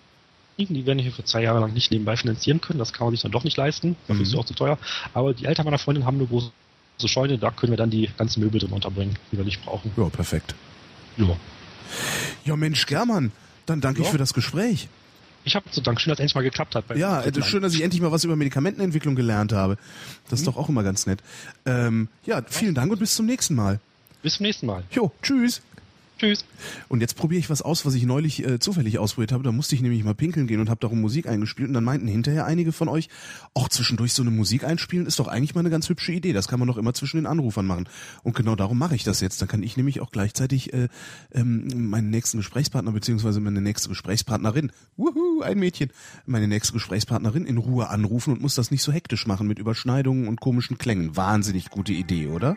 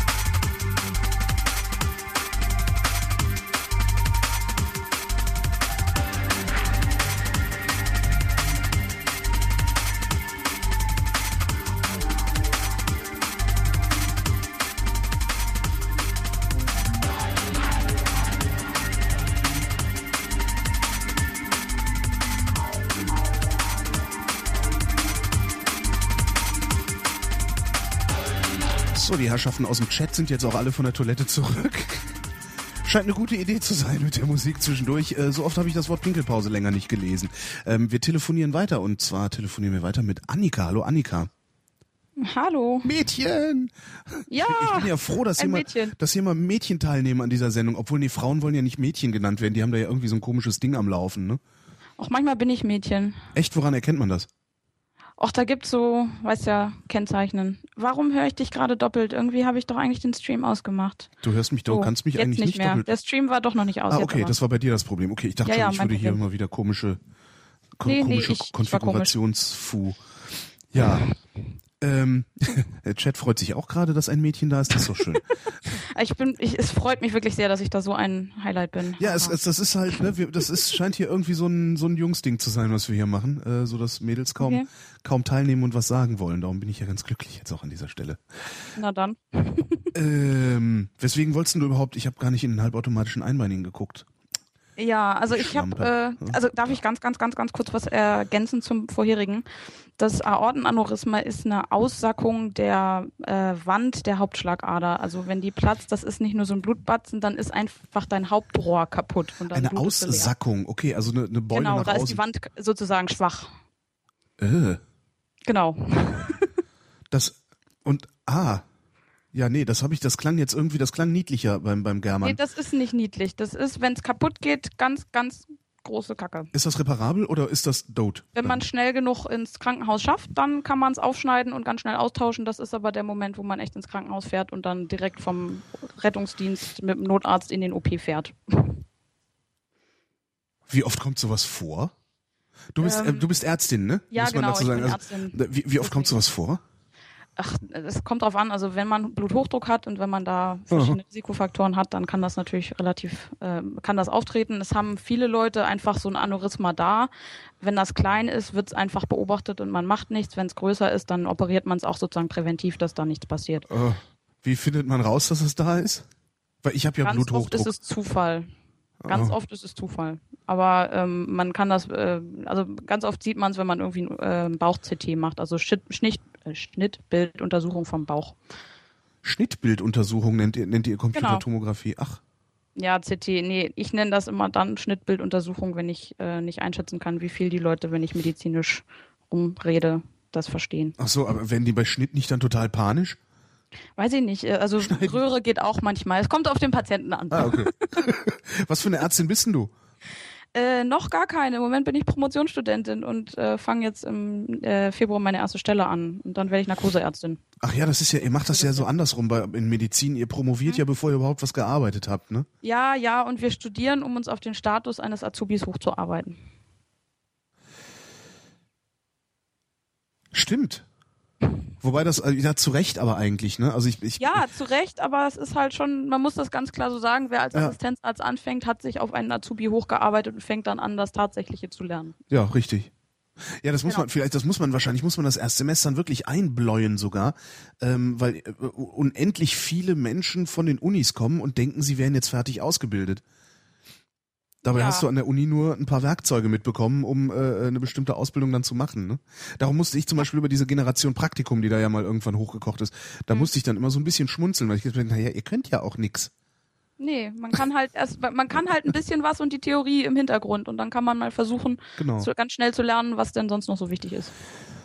Ja, das heißt, du machst dann, äh, wie lange studiert man mittlerweile? Fünf Jahre wahrscheinlich mindestens. Hier ne? sechs Jahre ist Regelstudienzeit. Mhm. Ich habe halt ein bisschen drangehängt wegen Ausland und äh, Doktorarbeit. Und jetzt noch sechs Jahre Facharztausbildung, glaube ich, dann auch nochmal, ne? Fünf eigentlich. Fünf, aber das ah, okay. muss man erstmal schaffen in der Zeit, aber dann. Ja. Achso, das war eine Ex von mir war Ärztin, die hat sechs Jahre gebraucht, genau. Hm. Insgesamt war die ja. zwölf Jahre hat's gedauert, bis sie fertig war mit dem Studium. Ja. Ja, ich habe halt länger studiert, weil ich halt lange im Ausland war und äh, Doktorarbeit noch dran gehängt habe, weil ich sie nicht nur nebenbei gemacht habe. Weil das war ja auch der Grund, warum ich mich eingetragen habe. Ich ja eben während des Studiums sozusagen ähm, viel auch im Ausland und nebenbei gemacht habe, weil ich finde, irgendwie Bücher sind nicht alles und äh, nur Lernen und Klausuren und dann noch Doktorarbeit nebenbei als Hobby ist irgendwie blöd. Wie lange warst du dann an der Uni? Ähm, ich war jetzt knapp acht Jahre da. Also ich habe ein halbes Jahr, sechs Jahre ist normal, ein halbes Jahr war ich krank und habe einfach Semester verpasst dadurch und dann ein halbes Jahr im Ausland Spaß gehabt und dann noch irgendwie jetzt Doktorarbeit den Rest dran gehängt. Worum ging es in der Doktorarbeit? Oh, ganz spannend. Ich war in der Dermatologie, also in der Hautklinik und Mhm. habe da kleine Hautstückchen. Ja, genau so finde ich Dermatologie eigentlich auch. Ich, ich, ich muss auch irgendwann mal meinen Hautarzt fragen, warum der das macht. ja, weiß ich nicht. Vielleicht keine Dienste und relativ entspannt. Manche mögen es auch. Also ich habe da halt äh, in der experimentellen Dermatologie im Labor gesessen, habe kleine Hautstückchen von Facelift-OPs, die übrig geblieben sind, in Stückchen geschnitten und sie dann mit Östrogen und Prolaktin, also zwei Hormonen, beworfen und geguckt, was passiert mit den einzelnen Rezeptoren. Und was ist passiert? Sie haben sich reguliert beziehungsweise nicht, also weltbewegend wie jede Doktorarbeit für Mediziner oder generell. Auch obwohl ich äh, neulich, neulich bei, bei, beim, beim in, am Freitag war das, glaube ich, auf Radio 1 hier in Berlin Mhm. gehört habe, äh, da war dann Christiane Paul, die so eine, so eine, ist eine auch Ärztin, die dann Schauspielerin Ja. geworden ist. Ja, ich Ähm, Ja. Und die haben, die haben dann mit ihrem Doktorvater telefoniert und der sagte, oh nee, das ist also, äh, das, das war sehr wichtige Forschung, was die, was die Kollegin gemacht hat. Da ging es auch irgendwie um Hüftoperationen bei Übergewichtigen Ja. oder so ähnlich. Ja. Also- Also, es kommt immer drauf an, wie ich habe jetzt halt so eine experimentelle Grundlagenforschung gemacht. Also Mhm. ich habe jetzt halt rausgekriegt, dass sich halt bestimmte Rezeptoren regulieren und nicht. Und das kann man halt theoretisch irgendwann, wenn man noch ganz viel drauf forscht, äh, umsetzen in, kann das eine Rolle spielen, was weiß ich, bei, ähm, bei Haarausfall in bestimmter, also kann da eine Therapie bei raus ab, abfallen und so. Aber das ist halt alles, also das ist so ein bisschen das Problem der Grundlagenforschung, die ist total wichtig. Aber äh, man kann halt nicht so wirklich direkt irgendwie was für die Menschheit ablesen, so wo das was bringt. Das Außer, außer die Kosmetikindustrie, die macht dann einen schönen Fehlschluss und zack, haben sie wieder ein neues Produkt, Genau. das die Falten wegmacht. Zack, zack, könnte es eventuell mit Coenzym 10 oder dieses Q10 da. Q10, Ja. genau, das, ja, wo ich immer denke, wie soll das gehen? Ich altere halt. Also mir, Ja. mir kann doch keiner Genau. erklären, dass also und Haut wächst doch von unten nach und nicht von oben und so, aber egal. Ja, ja. Die Falten sind ja primär Hydratationsproblem, also Feuchtigkeit. Und das hält dann wahrscheinlich einfach nur das, äh, die Flüssigkeit in der Hautschicht. In der Ja, Hautschicht. sagte, sagte German, German eben auch, das wäre äh, der billige Trick eigentlich, dann die Haut Genau. anzuregen, mehr Feuchtigkeit zu speichern. Ja. Aber das ist der billige Trick, den Haut an sich auch selber macht, wenn sie noch keinen Faltenwurf hat. Das heißt, die Haut produziert das Zeug, was in der Creme ist, selbst? Ähm, Q10 weiß ich nicht, aber bestimmte Substanzen, also so, das, die macht das halt mit Großmolekülen, die halt Wasser halten. Hm. Und damit speichert sie. Naja. Naja. Weswegen hattest du dich, ah genau, ich, was ich, was ich gerne wüsste, ist, äh, du hast eingetragen in den Einmeinigen, du sei- seist Hm. Late Onset Nerd. ja. Was heißt das denn? Late Onset ist, man nimmt man immer bei Krankheiten, wenn das sozusagen, man hat die Krankheit, aber die setzt halt erst spät ein. Es gibt dann eine Form, die halt Early Onset ist, also man kriegt sie schon früh in der Kindheit oder irgendwann früher und dann gibt's den Late Onset. Und ähm, ja, das, äh, den, diesen Titel Late Onset Nerd habe ich mit einem Freund zusammen kreiert, weil Das heißt, du warst früher ein ganz normales Mädchen und bist dann zum Nerd geworden? Nicht ganz normal, aber äh, definitiv äh, nerdiger als vorher, seit ich meine Doktorarbeit mit Tech und allem und so. Ach, Ja, was, was ist denn da? Gab es ein Schlüsselerlebnis? Schlüsselerlebnis, oh, das war schon mit, mit Computern, dass ich Tastenkombinationsfreak war, das habe ich schon in der Schule gehabt, weil unser großartiger informationstechnisch-logische Grundausbildungslehrer, der hat ähm, War Fefe. Nee, Nicht? leider nicht. Der Okay. war so ein, so ein komischer Typ und ich hatte immer einen Computer. Die Jungs haben die ganze Zeit nur Quake gespielt und, und er hat versucht, den, das Passwort unseres äh, In- Informatiklehrers zu hacken Mhm. und wir haben halt irgendwie mit Paint rumgespielt und ich hatte aber einen Rechner erwischt, wo ständig die Analogmaus, also die, die PS2-Maus abstürzte und ähm, kann, konnte dann halt einfach nichts mehr mit diesem Rechner tun und dann musste ich ihm halt sagen, so, ey, es geht schon wieder nicht. Oh ja, ich komme schon. Und dann hat er das alles mit Tastenkombinationen gemacht und ähm, ja, das war Schlüsselerlebnis, dass ich Tastenkombinationen gelernt habe und ich daddel schon gerne viel mit, mit Computern rum und so, aber ich habe es noch nicht wirklich irgendwie auseinandergenommen und selber gebastelt und, und irgendwas programmiert und so. Also dementsprechend Late Onset. Was willst du denn mal werden, wenn du groß bist? Willst du Ärztin werden oder willst du dann lieber Ich werde, Was im Moment ist der Plan, äh, nee, um Gottes Willen, aber im Moment ist der Plan erstmal äh, Narkoseärztin zu werden, dann Ah ja, Schmerztherapie und Notarzt und so, also mal gucken, was sich da so entwickelt. Ich, ich finde das immer schwierig, dass irgendwie, ich habe da so eine Idee von mehreren Versionen von mir und mal gucken, ob da irgendwas von denen dann rauskommt oder es doch was ganz anderes wird. Du arbeitest dann also jenseits der Blut-Hirn-Schranke. Genau, Ja, auf, der- Hirnseite. auf der Hirnseite, genau. Wo, so- wo, ja. Also es soll ja angeblich soll ja Anästhesie soll ja irgendwie so einer der der Eierschaukeljobs sein unter Ärzten, stimmt das? Es geht. Also klar hast du, ähm, du, du hast die Möglichkeit, dich zwischendurch hinzusetzen. Ja, Es immerhin. gibt, ähm, du kannst, du kriegst meistens auch eine Mittagspause und kannst was essen. Du kannst zwischendurch was trinken. Du kannst äh, einfach auch mal auf Klo gehen. Das können Chirurgen alle nicht, wenn sie gerade eingewaschen am Tisch stehen. Du bist halt steril und kannst da halt nicht weg und ja, Pech gehabt. Eingewaschen. Eingewaschen, also steril sozusagen mit Handschuhen und, und Kittel und so und kannst dann halt, stehst am Tisch und hast deine Hände voller Blut oder was auch immer. Und ähm, Obwohl das mal eine gute Show wäre, wenn dann irgendwie ständig so boah, blutverschmierte Leute auf dem Klo rumhängen würden und so. Das finde ich eigentlich ganz cool. so Ja, Zombie-Apokalypse. dann halt, ja, also wenn es dann halt gar nicht geht, musst du halt abtreten vom Tisch und einmal ausziehen und dann gehst du halt auf Klo und dann musst du dich komplett umziehen und dann musst du dich halt wieder fünf Minuten desinfizieren und neu anziehen und dann kannst du erst wieder an den Tisch. Und was macht dann der Chirurg, wenn der irgendwie so eine 37 Stunden, weiß ich nicht, Operation hat? Äh, Pinkelt er dann ins Fläschchen? Ja, das frage ich mich auch immer. Also ich, ich habe äh, in der Herzchirurgie relativ lange in Barcelona was gemacht, also ein Praktikum gemacht. Ähm, und da war es dann halt so, man, man kann durchaus lernen, ähm, 10, 12 Stunden weder zu trinken, noch zu essen, noch auf Klo zu gehen, noch sich hinzusetzen. Also das, das geht. Aber es ist halt nicht schön. Und also sonst musst du halt mal Pause machen, dich ablösen lassen. In diesen riesengroßen 24-Stunden-OPs lässt du dich dann halt auslösen oder machst halt eine Pause. Ähm, das geht. Und nichtsdestotrotz ist das halt echt schweineanstrengend. Da ist die Anästhesie, was das angeht, schon ein bisschen ruhiger. Nehmen die, äh, nehmen die Ärzte, die solche Operationen machen, irgendwelche mm, Drogen, also irgendwelche Aufputschmittel? Ich kenne jetzt Also das Gerücht sagt ja- ich mir kurz gut vorstellen.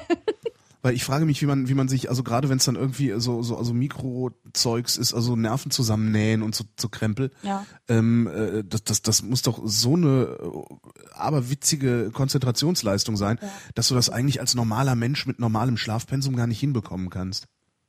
Ähm, Würde ich jetzt dir glatt so unterschreiben. Ich glaube, vieles regelt der Körper dann von sich aus, weil du einfach, Mhm. also man merkt, dass wenn man dann aus so einer Hochkonzentrationsaufgabe rauskommt, ähm, dass man danach derartig erschöpft ist, Ja. wenn Adrenalin und alles abfällt. Ähm, da ist das dann mit der Müdigkeit und so nicht so das Problem mehr. Wo man dann schon mal, schon mal ähm, auch mal gerne 24 Stunden mit Schüttelfrost im Bett liegt, ne? Mm, so ähnlich. Das, das hatte ich früher immer. Also wenn, wenn wir, wenn wir irgendwie so eine Produktion durch hatten, wo dann irgendwie wochenlang auf, auf äh, 150 Prozent gelaufen bist, Mhm. danach erstmal drei Tage mit Fieber im Bett. Einfach so. So Ja. kein Schnupfen, kein Gang, einfach das ist irgendwie das vegetative Nervensystem einfach gesagt, so, Okay. äh, ich gehe dann mal. so, ich gehe jetzt mal einen saufen. ja, ja, das war etwas hässlich. von nix. Ja.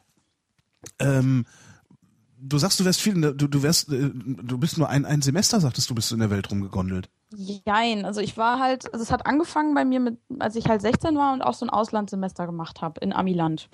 Und Aus dem Semester, äh, du meinst äh, äh, Schuljahr, äh, Ja, ja, genau, Schulhalbjahr. Schulhalbjahr, okay. Genau, Schulhalbjahr in der Schulzeit war ich in der 10.1, nee, 11.1 war ich damals. Also ich war nicht 15, sondern ich war 16 und war in der 11.1 in Amerika für ein halbes Jahr in der Schule und habe da genauso wie, ähm, oh verdammt, ich habe den Namen Du warst Ausdruck von- 16 in der 11? Äh, Wow. war 16. Ich Ja, war ich- 18. das spricht nicht für mich. Also das ist jetzt nicht, aber ja, ich, ich, weiß nicht, aber es, äh, doch, ich war, also ich war auf jeden Fall 16, als ich da weg war und ich war in der 11.1 da. aber mich Ja. musste niemand mehr aus dem Pädagogik-Grundkurs entschuldigen. Das war sehr geil. Ja, Naja. ja, genau. Ja, und da war ich in Amiland und habe ähm, halt auch so ein, so ein Schulhalbjahr gemacht, auch in einer Gastfamilie. Ich war allerdings nicht auf dem platten Land, sondern ich war in Las Vegas. Mhm. Und ähm, mein Halbjahr, es, es, ich, hab, ich fand es total interessant, neulich den, die, das, das, ich weiß gar nicht, ob es letzte oder vorletzte Ferngespräch war zu hören, ähm, als da der, äh, der aus Wisconsin angerufen Wisconsin hat, der direkt Mal, da war. Ja, letztes Mal, genau, der halt direkt da war. Das war für mich auch die Intention, warum ich dann auf einmal doch was zu erzählen hatte so und dachte, oh ja, jetzt meldest dich mal an. Fast jeder hat was zu erzählen. Glaube ich, aber mir, ich, ich habe das auch immer überlegt und dachte so, hm, aber da fiel es mir irgendwie, da dachte ich so, ja, das war ja auch, also meine Erfahrung war an vielen Stellen so same, same, but different trifft's eigentlich am besten. Same, same, was, das heißt, du warst doch schon mal in Südostasien. Ja, das auch. Ansonsten versteht diesen Satz keine Sau. Also, ja. Das kann man auch, es same, halt same, but different kann man auch hundertmal erklären. Das hat Ja. nicht denselben Effekt, wie es mal am eigenen Leib erlebt zu haben. Ja, He sells Ja. the same T-Shirt as you do. No, no.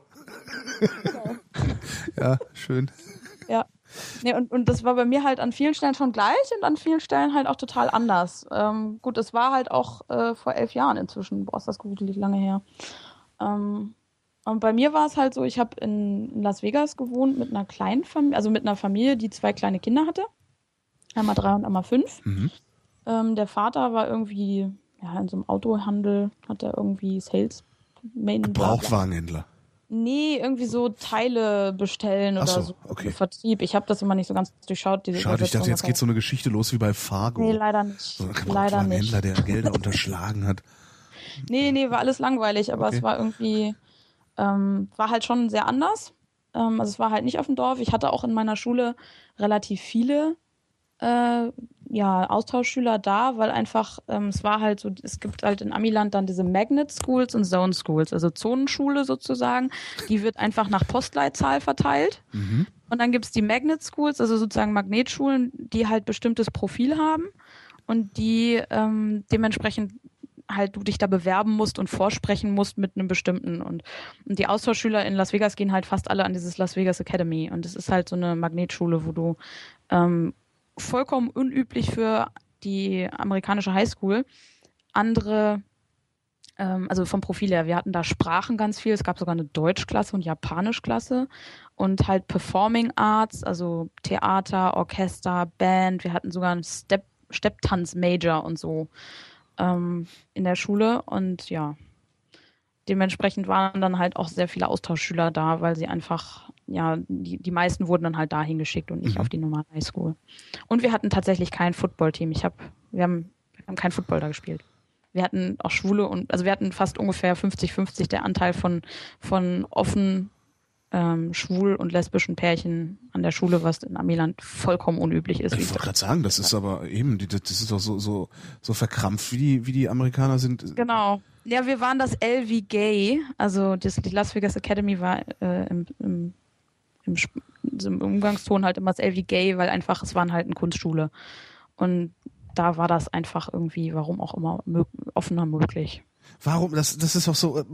Man möchte jetzt, ich möchte jetzt gleich wieder. Ich, ich werde, wenn wir hier fertig sind, werde ich alle meine homosexuellen Freunde und Bekannten anrufen und sie fragen, warum sie immer so auf diesem Klischee dann auch gleichzeitig rumreiten müssen. Ähm, ja. So, ja, nein, die, die haben ja so eine künstlerische Ader. Meine Mutter würde sich freuen. Die kriegt ja immer. So, Danny, die ähm, sind ja ähm. so künstlerisch bekannt. weiß ich nicht, ob das. Ich glaube, das ist, die gibt's an anderer Stelle genauso und genauso viel. Ja.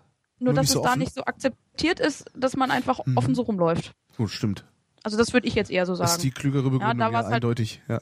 So, die können das da halt, because they can. So, mhm. dann laufen sie halt auch Händchen, Händchen und vollkommen geschminkte Kerle und so rum. Wie ist denn Las Vegas? Ist, ist Las, ist denn, kann man in Las Vegas wohnen, ohne irgendwie einen Föhn zu kriegen und ständig zocken gehen zu wollen? Also ich habe nicht einmal gezockt in der Zeit. Respekt. Äh, Föhn, ja, ich fand das früher schon doof. Es ist so, die Casinos gibt's nur, weil ähm, warum gibt's Casinos, wenn die Bank nicht gewinnen würde? Ja, ja. Das ist ja als Geschäftsmodell vollkommen blödsinnig, wenn sie Geld verlieren würden. Ja. Und ähm, ich hatte da irgendwann auf, auf so einer Fähre nach Helgoland mit meinen Eltern, da war ich irgendwie noch so fünf, sechs. Und da war so ein kleines Mädchen ungefähr in meinem Alter und da saß so ein Kerl, der saß die ganze Zeit vor diesem, diesem äh, einarmigen, diese Slotmaschine, dieser einarmige mhm. Bandit. Und dann kam halt die Kleine so, Papa, Papa, komm doch mal und ich hab Hunger und nee, nicht jetzt. Dann hat er immer weggeschickt und das fand ich so furchtbar, dass das für mich da irgendwie in dem Moment irgendwie schon Glücksspiel-Scheiße war. So. Und das hat mich dann in Vegas auch nicht weiter bestärkt, weil also die Fenster haben, sind alle abgeschlossen, man kann da nicht äh, irgendwie raus, weil die Suizidrate halt so hoch ist und ähm, ja, Wie jetzt für in, mich in, war es in halt, Hotels und so. Äh, äh, ja, in Hotels sind keine Fenster offenbar ab dem, ich glaube, ersten oder zweiten Stock oder überhaupt, Aha. weil da sonst die Leute alle rausspringen. Du kommst auch nirgendwo aufs Dach. ja, weil das, da, das sind dann die Kollateralschäden, die die Stadt gerne ja, in Kauf nimmt. Ne? Genau, also es ist halt, also ich finde das System da schon, also für mich war es ziemlich ätzend, weil man ist in Vegas als 16-Jährige wirklich vieles, aber nicht legal. Weil da gibt's halt nicht wirklich irgendwas zu tun. Es gibt halt, oder es gab damals so zwei, drei Malls. Ja. Da fand ich, das ist halt, ja, kann man halt shoppen gehen und sich mit Freunden treffen. Hm. Und in ähm, so einen ganzen Tag bei Starbucks rumsitzen dann im Grunde, ne? Ja, genau. Wobei Starbucks weiß gar nicht, ob es das da schon so wirklich richtig groß gab. Ich glaube nicht. Also ich erinnere mich da nicht so dran. Aber es war halt einfach, du konntest dann halt auf dem Strip Room laufen, also diese Casino-Meile. Mhm. Ähm, die ist aber stinklangweilig, weil da gibt's halt Hotels. Ja, mhm. da kannst du halt auf den Fluren rumlaufen. Du darfst halt eigentlich als nicht Volljähriger mit 21 ähm, darfst du nicht auf dem Las Vegas Boulevard alleine rumlaufen, du darfst nicht in Casinos reingehen. Du darfst du da nicht alleine rumlaufen? Nein, eigentlich darfst du nur mit Erziehungsberechtigten da rumlaufen, weil das ist halt ne, für under also für Minderjährige ist das alles verboten. Aha. Und ähm, das ist halt irgendwie insofern ziemlich krank, als dass man, also ne, klar, es gibt einfach nicht viel anderes zu tun. Es gab dann irgendwie zwei Museen. Das eine war irgendwie über die Geschichte von Las Vegas und das andere waren irgendwelche Autos. Es war halt auch so mäßig spannend. Ja. Ähm, und ja, viel mehr gab es da nicht. Also es ist halt wirklich eine, Wohn äh, eine, eine Stadt, die mitten in der Wüste steht, die eigentlich nur Schein ist und Fassade. Also das Ureigenste von Las Vegas ist, dass es nichts Ureigenes hat, sondern Venedig, Italien, Monte Carlo, äh, das Römische Reich, Paris, New York, äh, Luxor, Ägypten, alles nachbaut mit Pappmaché und Sperrholz. Ja. Und das dann in Neon beleuchtet. Und Ja, ohne Geruch. Genau, ohne Geruch und ohne alles. Und, und dann geht man halt in diese Casinos rein, die ja schon so aufgebaut sind, dass man sich da verläuft. Das ist auch vollkommen so beabsichtigt. Ähm, Also so weil, Ikea, so ein bisschen. ja, so ähnlich. Also du gehst halt rein, es gibt nirgendwo Du willst Uhren. eigentlich nur eine, du willst eigentlich nur eine Glühbirne haben und ja, äh, genau, ja, vergiss es. Nicht möglich. genau. Und ähm, du hast da halt, äh, du musst halt ein Stück reingehen, also du siehst die Türen nicht von der Spielbereich aus. Ja. Und Dann hast du keine Uhren, du, du hast dadurch auch kein Tageslicht, also du weißt nicht, ob es mitten in der Nacht ist oder morgens. Ähm, und dann gehen dann halt immer so, so nett angezogene Mädels irgendwie da rum ähm, und, und schenken halt umsonst Alkohol aus. Das Paradies. Ja, und das ist voll drauf angelegt, dass du halt Zeitraumgefühl verlierst und einfach Hemmung verlierst. Und ja, Da kann man du das dann, kostenlos saufen. Das ist doch wenn du perfekt. genug verspielst, ja. Ach so, ich, also du musst schon, du musst schon verlieren. Also du kannst ja nicht, da, Nein, nein, du du läufst ja musst nicht einfach so spielen. rum und die ganze Zeit stehen da irgendwelche livrierten du oder, musst oder spielen. halbnackten Damen rum, äh, die dir Sekt reichen oder so. Das Nee, gibt's nee, okay. du musst halt, also wenn du an den Tischen stehst, dann, dann schon. Ah ja. So, war so mein Eindruck. Also bei mir, uns war es dann halt so, wenn du halt drin bist, dann darfst du eigentlich auch nur auf den markierten Wegen, äh, äh, Wegen da laufen und auch nicht stehen bleiben. Und ähm, du darfst halt auch nicht irgendwie auch nur, irgendwie, sobald du da halt runtergehst, ich, wir haben das dann irgendwie zweimal versucht. Das eine Mal ähm, war ich dann irgendwie, ähm, das war ganz, ganz, ganz gruselig, weil da war dann irgendwie so ein schmieriger Mit-50er, der da irgendwie am Roulette-Tisch stand und ich wollte halt eigentlich nur Roulette verstehen von den Regeln. Mhm. Ähm, und dann haben wir halt, oder Würf- Würfeln, ich weiß es nicht mehr. Auf jeden Fall, wir haben dann halt irgendwie mal zugeguckt. Wollten auch gar nicht spielen, wir wollten nur zugucken. Mhm. Und dann kam halt irgendwie nach ungefähr fünf Minuten irgendwie so ein, so, ein, so, ein, so ein Typ an von der Security und fragte uns, ob wir denn schon über 21 sind. Und wir dann so, äh, ja. Und dann meinte er, aber so bevor das irgendwie weiterging, äh, hat dann sofort dieser Typ halt eingegriffen und meinte so, nee, nee, die gehören zu mir, das sind, äh, ne, und überhaupt. Und, und dann meinte er so, ah, alles klar. Und dann ging der, dann zog er wieder ab. Und dann fing der halt an und so, wollte er mal hier gucken, wollte auch mal spielen und so. Und wir so, äh, nee, wir müssen jetzt gehen, unsere Mama holt uns ab. also es war ganz gruselig. Und das zweite Mal hatte ich dann auch irgendwie einen Fake äh, Führerschein und dann ähm, ja habe ich den dann vorgezeigt und dann haben sie uns gehen lassen, weil sonst wäre halt auf meine Eltern äh, beziehungsweise meine Gasteltern irgendwie so eine 10.000 Euro äh, Strafzahlung oder so fällig geworden. Krass. Also das war Ja gut, die, richtig. die, die, richtig werden, die, die, die werden richtig Schiss haben, ne? Wenn, wenn sie, Ja. wenn einmal ein Minderjähriger da beim Glücksspiel erwischt wird, wird der Laden zugemacht. Genau, und ähm, dementsprechend, ja, und aber es gibt halt nicht so, es gibt nichts anderes zu gucken. So, wenn du halt kein eigenes Auto hast und irgendwie meine Gasteltern wollten damals nicht, dass ich halt mal irgendwie wegfahre alleine. Ähm, Im Nachhinein kann ich es auch irgendwie verstehen, dass sie mich in, in, mit 16 irgendwie so in ihre Verantwortung gegeben, nicht Wo- nach Wohin, Äh, wohin wäre denn LA. weg? Äh, Ja, weg wäre so dreieinhalb Stunden mit dem Bus wäre LA gewesen. Ah, okay. Hätte ich mir gerne Also- mal angeguckt. Ich habe mir LA nicht angeguckt. Ja, ich bin eigentlich fast nicht rumgefahren. Das ist Meine schade. Mhm. Familie konnte es sich nicht leisten. So. Und ähm, ja, dementsprechend war das halt relativ eingeschränkt und in der Stadt an sich gibt's halt nichts zu tun. Ähm, so. Was machen denn dann, aber was machen denn dann die Jugendlichen, die da, da, da wohnen doch auch Jugendliche?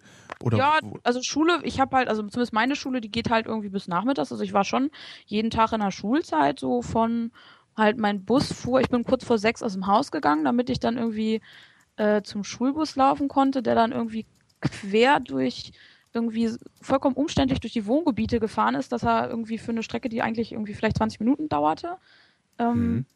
halt immer irgendwie eine Dreiviertelstunde und, oder, oder über eine Stunde gefahren ist, sodass ich dann halt irgendwie um halb sieben mal, ja genau, anderthalb Stunden sind wir gefahren. Irgendwie um halb sieben war ich dann mal da. Ähm, nee, halb acht und um kurz vor acht ging es dann irgendwie los. Mit der Schule. Und äh, ja, dann war es da aber auch bis um, ich glaube, drei, halb vier ging Schule und wenn es dann fertig war, musstest du ja den, den Bus wieder komplett durch die Gegend zurücknehmen. Mhm. Und dann warst du halt irgendwie um, was weiß ich, fünf oder halb sechs wieder zu Hause und dann hast du halt zu Hause was gemacht. Gibt es eigentlich Hausaufgaben? Ja, gibt es. Total albern. Also ich fand die, ich fand Sagen die ja alle Schüler. Also. Ja, äh, ja, aber die waren halt, also Hausaufgaben an sich so, hm, naja, aber ich fand die einfach sinnlos, weil also mein Mathekurs, das war halt, rechne die immer gleiche Aufgabe mit verschiedenen Zahlen und das machst du dann halt irgendwie über so 40, 50 Mal. Und ja, ich habe dann halt meinen Taschenrechner auf die Gleichung programmiert und dann hat die halt, es war halt wirklich eine reine Fleißarbeit, es aufzuschreiben. Aha. Und die Vokabeln, die man da, also ich habe dann halt Spanisch belegt als Kurs, aber es war der Grundkurs, weil ich es vorher noch nicht hatte. Und da hat man dann ein halbes Jahr lang tatsächlich nur Vokabeln gelernt. Wie? Nicht also, sprechen? Kein, nein, keine Grammatik, kein Sprechen, weil das ist erst im zweiten Jahr dann die Aufgabe. Im ersten Jahr macht man nur Vokabeln. Wer, wer macht denn so ein Curriculum? Das ist doch Unsinn. Das ist total Unsinn und und ich war halt irgendwie dann auch, ich habe dann immer schon so, ich habe dann der Lehrerin irgendwann ihre ein bisschen am Computer mit ihrem Zeug geholfen, mhm. ähm, weil ich einfach mich so gelangweilt habe in der Klasse, weil ich hatte halt nun mal aus deutscher Schule gewohnt Englisch, dann hatte ich Latein als Fremdsprache und ich hatte dann auch irgendwie in der neunten noch als Wahlfach Französisch. Ja. Und ja, dann gehst du halt nach Amiland und da bist du dann schon so, and you're really German? Yeah, but you speak English. Sehr gut. Ja. I don't believe you. Yes, I am German. I have a German passport. I speak German. I am das, German. Das passiert oh. wirklich? Also ich meine, ja. man kennt das. Es ist doch eigentlich. Ich, ich dachte ja, ich denke ja immer, das ist so Stoff für Legenden. Die Amerikaner Nein. sind alle strunzblöd und glauben, äh, Hitler würde nur leben oder sowas. Also die die lustigste ähm, Frage, die ich gestellt gekriegt habe, war Germany, that's somewhere near Grönland. Also nee, bei Grönland. Ich so, hm, fast. Also die Halbkugel stimmt schon mal. Das heißt, es sind tatsächlich die, die, äh, der, der geringe äh, Anteil der US-Amerikaner, die einen Reisepass haben und rauskommen, ja. äh, sind dann auch tatsächlich schon die intelligentesten. Also das sind die, das sind die Klugen, die man trifft, wenn man ähm, so unterwegs ist. Also ich, Oder wenn ich so die Klugen auch im Land? Bin, also ich glaube schon, dass ich, ich weiß nicht, also ich habe immer, also es gibt halt klar diesen vollkommen stereotypen Amerikaner. Es gibt auch die vollkommen stereotype Politik, es gibt aber auch immer andere. Mhm. Also ich, ich, es gibt total nette Amis, die auch ganz, ganz reflektiert sind zu dem Ganzen. Damals war ja noch Bill Clinton irgendwie im Amt. Ähm, deswegen habe ich diesen ganzen krassen Scheiß, der danach abgelaufen ist, nicht so mitgekriegt. Ähm, ich bin einmal in die in, in Amerika ein, also sozusagen Transit Immigrant, äh, weil ich halt nach Honduras geflogen bin und da mussten wir dann nochmal durch Amiland, weil der Flughafen war nicht aufgepasst, dann ging der halt irgendwie über New York. Und das war derartig, ja, nicht schön, was da passiert ist. Ähm, ich habe irgendwie, also ich hatte halt ein Visum von Ägypten ja, zwei oh Tage oh vorher. Oh mein Gott, ja. Und mhm. ja, genau. Das war aber da, damals habe ich mir da noch nicht so Gedanken drüber gemacht, ähm, weil ich einfach, das war, wann war das? 2005. Mhm. Und ich bin dann halt irgendwie so, ja, es hatte halt nicht anders gepasst, dass ich halt von einer Tagung aus Ägypten wiedergekommen bin äh, und dann irgendwie Sachen gewaschen habe, Sachen gepackt habe und dann zwei Tage später losgeflogen bin um nach Amiland. Aber mhm. eigentlich nur wollte ich ja nach Honduras, nicht nach Amiland. Ich wollte ja gar nicht dahin. Ich wäre ja auch viel lieber direkt geflogen. Und dann siehe da, haben sie mich auch äh, sowohl auf dem Hinweg als auch auf dem Rückweg meinen Koffer durchsucht. Sie haben rein zufällig. Die sind so äh, billig. Das ist eigentlich das, das ist das, ja. was ich so an diesem ganzen Sicherheitspersonal ja. da am Flughafen so schlimm finde. Die sind alle so unglaublich billig. Ja, also dieses, oh, du warst in Ägypten, dann muss ja was Gefährliches passiert sein. Die ja, sind, also, also die sind zu blöd zu begreifen, dass jemand, der was Gefährliches machen will, garantiert keinen Ägyptenstempel im Pass hat. Genau, also, also ich weiß so, nicht, bei mir war es halt irgendwie, oh. ich fand das, es fing schon beim, also bevor ich in, in Hamburg los. so billig. Entschuldigung, da kann ich mich den ganzen ja, Tag drüber aufregen. Das ist halt so, das ist so dieses, dieser, dieser, dieser, die, dieser Halo-Effekt, ne? Also, also so einfach Zuschreibung aufgrund von irgendeinem popligen, äh, vollkommen idiotischen äußerlichen Merkmal. So, ne? Ja. Dicke sind gemütlich. Ne? Dicke ja. sind gemütlich, äh, ja. Polen klauen Autos. Weißt du, ah, geh doch weg, Idiot. Ja. Entschuldigung, bevor ich mich jetzt noch weiter aufrege. Ja, ich hatte das halt auch, mir ging es genauso. Also die oh. haben halt auf dem Hinweg habe ich halt mitgekriegt, dass sie meinen Koffer durchsuchen wollen. Da habe ich ihn aufgeschlossen. Ich hatte halt so einen alten Koffer ähm, ohne TSA-approved äh, Schloss. Mhm. Und dann haben sie halt auf dem Rückweg meinen Koffer auch aufgebrochen und ihn dann mit, mit zwei Zentimeter Versatz irgendwie wieder zugeklebt, sodass da auch was hätte rausfallen können. Ähm, und dann auch irgendwie, wir haben den Flug irgendwie verpasst, weil sie uns dann natürlich nicht haben durch, wir mussten ja erst einreisen und dann haben wir den, den ähm, Anschlussflug verpasst und also es war irgendwie, und dann hatten sie halt diese lächerliche Pledge for our customers. Wir versichern ihnen, dass wir sie mit Respekt behandeln. Wir ver versichern ihnen, dass wir freundlich zu ihnen sind. Wir bla. Und ich dachte die ganze Zeit nur so, Alter, ich bin eine westeuropäische, westeuropäisches Mädel blond. So, wie geht es jemandem, der irgendwie Mohammed ja. oder Ahmed mit Vornamen heißt und Bart hat? Ja, dann hast du verloren. Ja, das geht gar nicht. Ja. Ja. und dann auch noch Deutsch. Also vom Pass her eigentlich ein Pass, den du haben willst beim Reisen. Ja, stimmt. So. Ähm, also Stimmt, ja, ne? Ja. Ich überlege gerade, will man sonst einen? Schweiz? Schweiz ginge vielleicht auch noch, ne? Schweiz ginge auch noch, aber also Norwegen, ich hab, aber da ja, wird schon ich, eng. Ja. Das, das sind also die, wenn du irgendeinen Pass hast, wo du halt immer durchgewunken wirst, ist es eigentlich immer der Deutsche. Ja. Ähm, ich habe halt während des Studiums viel so internationale Tagungen gemacht also Weltmedizinstudierendenversammlung sozusagen. Weltmedizinstudierendenversammlung? Ja, so ein bisschen plump übersetzt. So. Also auf Schlau heißt das dann die General Assembly der IFMSA und die IFMSA ist halt der, der ja, Dachverband der Medizinstudierendenverbände in, auf der Welt. Aber Weltmedizinstudierendenverband finde ich schönes Wort. Genau, so ähnlich wie ich den, so den German Dance Award, wo sie auch immer so ein Gewese drum gemacht haben früher, ja. habe ich auch grundsätzlich als deutschen Tanzpreis bezeichnet. Ja. Um dann rauszufinden, dass es den deutschen Tanzpreis auch gibt. Das oh. war etwas ärgerlich. Oh. Ja, die die gibt es tatsächlich nur in der Form. Ja, dann. Und dann kommen dann halt irgendwie alle halbe Jahr irgendwie Medizinstudierenden aus ja, allen Ecken der Welt, irgendwie so 600, 800 von 60, 80 Ländern, irgendwie für eine Woche zusammen und zum Beispiel die Ruandesen, die waren immer drei, vier Tage zu spät. Also wer einen Pass aus Ruanda hatte, der hatte. Der ist erstmal in den Knast gekommen, oder? Auch. Ja, die wurden einfach an die, die, die hatten ständig Visaprobleme, dann, wenn sie ein Visa hatten, Visum hatten, dann, dann sind sie auch nicht reingekommen, weil sie noch, weil sie dann irgendwo immer über irgendein Land fliegen mussten und dann da wieder, und also es war wirklich, so vom Preisen her ist ein deutscher Pass total angenehm. Ja. Naja, aber. Was wolltest du denn bitte in Honduras? In Honduras habe ich mit einer Freundin, die hatte nach, äh, nach, de, äh, nach der Schule, ja genau, so ein freiwilliges soziales Jahr ähnlich gemacht. Ähm, allerdings in einem Projekt in Honduras. Und die wollte halt ihre Gastfamilie mit wieder besuchen. Und ich hatte dann so aus Flachs gesagt, so, oh, wenn du da hinfliegst, dann komme ich mit. Ja, und dann haben wir das tatsächlich umgesetzt im, dann in 2005 und waren dann irgendwie fünf Wochen in Honduras und sind da ein bisschen rumgefahren. Ist das da, wo, da, da, da essen die Meerschweinchen, oder? Ist das nicht in Honduras? Ich weiß also nicht. Irgendwo also in Mittelamerika essen sie mehr. Mist. Irgendwo in Mittelamerika ist das Meerschweinchen sowas wie jedes halbe Hähnchen. Okay, nee, also das habe ich Was jetzt ich total gut finde, ist so für Kinder ist das eine schöne Sache. ein halbes Meerschweinchen meinst du? Ja, genau. Ein halbes Meerschweinchen. Und das ist aber ein leckeres aber Hähnchen, das ist kein Hähnchen. ja, sehr schön. Oh doch, die Vorstellung ist gut. ja, und ähm, also es war einfach schon so, um nochmal auf diese amerikanische ja. Kultur zurückzukommen. Ähm, also es ist immer, finde ich, sehr vielfältig und vielschichtig anzugucken. Es gibt nicht den Amerikaner, genauso wie es nicht den Deutschen und den, was weiß ich, gibt.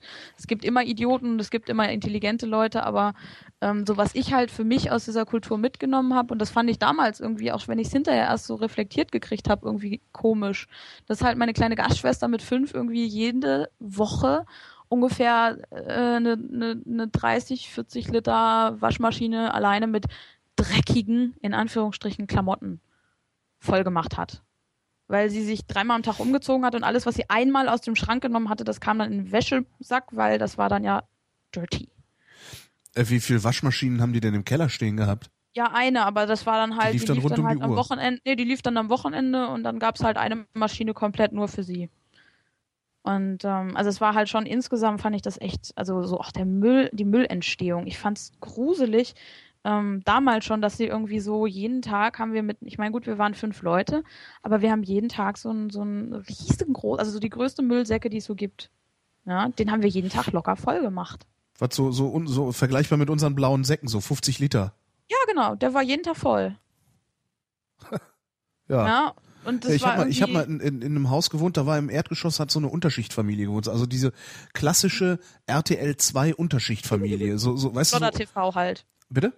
Flodder TV. Ja, genau, so die Flodders haben da gewohnt. Die waren total ja. freundlich und so. Das, äh, das, das hat sie, das hat sie unterschieden von den Leuten, die da im Fernsehen porträtiert werden. Also sie waren ja. freundlich, äh, die Kinder haben immer Bitte und Danke gesagt, die haben ja. immer die Tür aufgehalten und so, was dann von den, von den Akademikerkindern aus dem Vorderhaus, aus dem zweiten Stock, äh, äh, man nicht sagen konnte. Äh, Die waren total blasiert. Aber die haben auch, also das war auch eine, eine fünf, warte mal, eins, zwei, drei, vier, fünf oder sechsköpfige Familie. Mhm. Ähm, und die haben auch enorme Mengen Müll produziert. Ja. Das fand ich auch immer faszinierend. Also was da, äh, ja. Ja. Also ich, ich fand diesen Durchsatz und auch, äh, wofür die überall ins Auto gesprungen sind. Also ich hatte halt tatsächlich von, meine Eltern hatten tatsächlich ein, ein Fahrrad, das habe ich dann gekriegt. Ja. Ähm, das fand ich auch voll super und irgendwie, also die schönste Story war irgendwie, wir hatten irgendwie von unserem, äh, also von unserem Haus aus war es irgendwie zwei Häuser bis zur sechsspurigen Straße und dann musste man bis zum nächsten Block fahren und links abbiegen auf den Supermarktparkplatz und dann war man halt da. Und irgendwann war unsere Milch alle. Und dann meinte ich so, ja, ich fahr grad mal. Ja, ne, ich, ich komme gleich wieder. Und dann bin ich halt los. Ich, und die guckten mich halt schon groß an und hatten aber irgendwie so das nicht so ganz gecheckt, dass ich jetzt Milch holen gehe. und waren halt so dabei, sich irgendwie vorzubereiten. Und dann war ich halt irgendwie mal eben kurz da, ne, war halt irgendwie, weiß nicht, zwei Minuten oder weniger mit dem Fahrrad. Ähm, bin ich halt kurz reingegangen und hab halt, ja, war dann irgendwie innerhalb von unter zehn Minuten wieder da. Ja. Und dann guckten wir so, ja, wollen wir jetzt, wo warst denn du? Ja, wollen wir jetzt mal Milch holen fahren? Ich so, ich habe doch gerade schon Milch gekauft wie, du, hä, wie hast du das gemacht? Ich so, hä? Ich ja, ich bin da kurz hinge... Wie jetzt, wie hast du das so schnell geschafft? So, ja, es ist nicht weit, aber wenn man halt mit so einem großen Auto erstmal auf eine sechsspurige Straße links abbiegen muss, um dann wieder links auf diesen Parkplatz zu fahren, ähm, und dann noch auf dem Parkplatz einen Parkplatz finden, äh, ne, da halt also einen Platz finden, dann irgendwie quer rüberlaufen, äh, es dauert halt. Ja, oder auch wir sind dann irgendwie um Bier holen Ist- zu ist gehen, das da- ist das da überall- also- gegenüber. Sind die überall so? Weiß oder, ich oder nicht. hast du Ich glaube nicht. Also Na, das, ich vielleicht halt, verbreitet sich die, vielleicht verbreitet sich unsere Sendung ja doch einigermaßen und und und äh, ja, andere können da also auch ich noch könnte mir vorstellen, dass da, also das, ich, ich glaube schon, dass da gerade in anderen Städten auch eine sehr andere Kultur war. Aber in dem Moment, wo man in, auf dem platten Land ist, fährt man natürlich ganz anders und viel, Ja, viel das mehr. ist klar. Ich meine, ich bin ja auch auf dem Ja. Land aufgewachsen und fahr, Genau. bin da viel mehr äh, mit dem Auto unterwegs als in der Stadt. Aber Ja, aber ähm, ich glaube, das ist auch eine, holen. so eine Mentalitätsfrage. Also damals hatten wir auch, wir hatten so ein Chevrolet Suburban, wo neun Leute reinpassten und dann noch ein GMC Jimmy. Ja, also beides so, so, so mega fette Autos. ja, Ja, und so sparende, also damals kostete aber auch eine Gallone Sprit irgendwie 99 Dollar, also Cents, so. ja. Ne? Also da war das halt auch Also eher äh, die egal, Gallone aber- 99 Cent, nicht der Liter, ne? Also Genau, nein, nein, hast- der, Gallone, also drei, umgerechnet, 3, Komma irgendwas Liter kosteten halt 99 Cent. Mhm. äh, Cent. Ja, und dementsprechend war es dann halt auch billig, aber so an manchen Stellen fand ich das halt sehr befremdlich. Und bin dann aber, und, und was ich auch ganz schwierig fand, und das ist, glaube ich, eine äh, ne wirklich, ja, valide Sache von, von der Kultur her, das hat mir mal ein Ami auf Reisen erzählt, dass Amis eher eine, eine, eine Pull-Push-Mentalität haben und wir eher eine, eine Push-Pull. Also ne? Hä? das heißt, für Amis, wenn die dich neu kennenlernen, bist du erstmal potenziell der nächste beste Freund. Aha. Und das heißt, die holen dich unglaublich schnell, sind unglaublich offen, holen dich unglaublich rein, erzählen dir viel und dann wirst du wieder aussortiert. Ja, Ne? Und dann Das- so, ah ja, nee, ist das doch nicht machen so wir mein Kölner. Fall. Ja, wir Kölner machen das auch. Genau. Ja. Ähm, und dass aber ganz viele Deutsche halt auch eher so diese, erstmal so ein bisschen, ne, wer ist denn das? Und wenn man denen dann sagt, so, ja, dich mag ich jetzt, dann bist du aber auch, dann wirst du erst so rangelassen, aber dann bleibst du auch da. Stimmt. Ich glaube, das ist wirklich auch so ein, so ein ganz großer kultureller Unterschied, wie man Ja, da stimmt. rangeht. Das mit Kölner kann ich dir aber bestätigen. Das ist Ja, schon ja, so wir Kölner, wir Kölner haben, wir Kölner haben die Arme sehr weit geöffnet, machen die aber nur Ja. sehr selten zu. Genau. Und ähm, das ist halt, ähm, ja, ich war dann halt irgendwie, ich war mit 16 da und bin dann mit 18 nach Burkina Faso gegangen für einen Monat. Äh, Obervolta. ah. Kolonialistenwitze. Ähm, Ja, sehr schön. genau. Kolonialscherze einstreuen. Das ist auch mal, das kann man eigentlich einfach um ja, Leute die zu irritieren. wissen einfach Um überhaupt Leute nicht, wo Burkina Ja, Faso sein kann. Also es ist über, äh, ist über Elfenbeinküste und, und so Ghana, Elfenbeinküste, so Westafrika und dann halt noch drüber. Also, genau. Da, genau die, Das ist ja super. Ähm, Und, warum, äh, warum hast du das denn gemacht? Ich meine, ein, ein, ein, ehemaliger Kollege von mir, der ist, der, der war auch so völlig Afrika verrückt und äh, ist mittlerweile sogar äh, auch abgehauen nach Südafrika, was ich auch Ja. völlig faszinierend finde. Und ist auch monatelang da durchgereist und hat Reportagen gemacht und die ans Radio Ja. verkauft und so. Ähm, krass. ja, ab, und da habe ich auch nie verstanden, warum Afrika. Warum Afrika?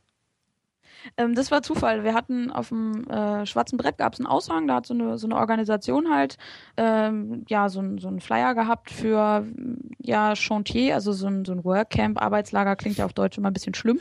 Chantier. Chantier. Ähm, das heißt einfach nur, wir, äh, das war eine, die Partnerorganisation in Frankreich, ist mit äh, französischen jungen Erwachsenen, also du musstest über 18 sein, ähm, und Deutschen nach Burkina Faso in die Partnergemeinde da gegangen und hat sozusagen Geld mitgebracht und, und dann wurden vor Ort die Spezialarbeiter angeheuert und dann wurde in einem Dorf zusammen mit den äh, Dorfbewohnern und den, den Europäern halt irgendein Projekt gemacht, wie Krankenstation bauen, ja, Schule bauen. Also im Prinzip ging es darum, ein Haus aufzubasteln. Mhm. Wir haben dann damals eine Hühnerfarm gebaut, also Zäune und Ställe und ein Bürogebäude. Und dann hat man halt da einen Monat lang auf der Baustelle gearbeitet. Und was hast du so gemacht? Ja, eine Hühnerfarm gebaut. Geile, genau. geile Antwort auf so. Damit kriegt man auch Leute ruhig gestellt. Nö, dann habe ich eine ja. Hühnerfarm. Äh, okay, äh, tschüss dann, ne? Und das war halt so, das war so meine nächste, ja, eigentlich meine nächste Reise oder mein erster, ja, mal nicht mit meinen Eltern irgendwie zwei Wochen nach Italien fahren, sondern wirklich so größeres Ding nach Amerika. Und das war der krasseste Gegensatz, weil da haben wir dann halt wirklich mitten auf dem Dorf gewohnt, weil noch Sommerferien waren, haben wir in der Schule da auf dem Fußboden mit unseren Isomatten äh, ge gewohnt, hatten ein Moskitonetz, das war das Größte.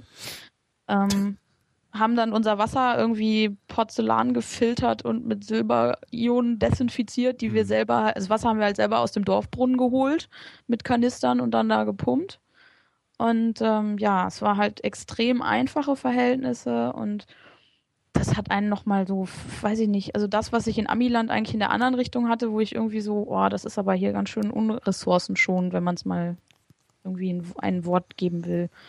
Und das war irgendwie voll krass, weil da war das dann halt genau das andersrum. Da hat man halt gemerkt, was Mangel einfach ist. Ähm, so das, was wir in unserem Rucksack hatten, war mehr als die in ihrem ganzen Leben irgendwie an, an Wertsachen einfach. Und wir hatten nichts mit, außer ich glaube ein Futterapparat und ich hatte einen kleinen Reisewecker, was eins über Strom brauchte, also Batterien brauchte. Mhm. Woran mangelt es, woran mangelt es da am, am, am, am stärksten? ich weiß nicht, ob ich, ich würde sie nicht mal als Mangel, also es ist halt eine Subsistenzwirtschaft. Also ja. wenn man das dann mit unserer Wirtschaft vergleicht, ähm, dann haben die einfach fast nichts. Weil das, was sie erwirtschaften oder äh, ähm, ja, am Feld erarbeiten, das, das machen sie halt, ums aufzuessen. Mhm. Und das war da gerade so eine relativ, also wir waren in der Regenzeit da, deswegen war das nicht so das Problem.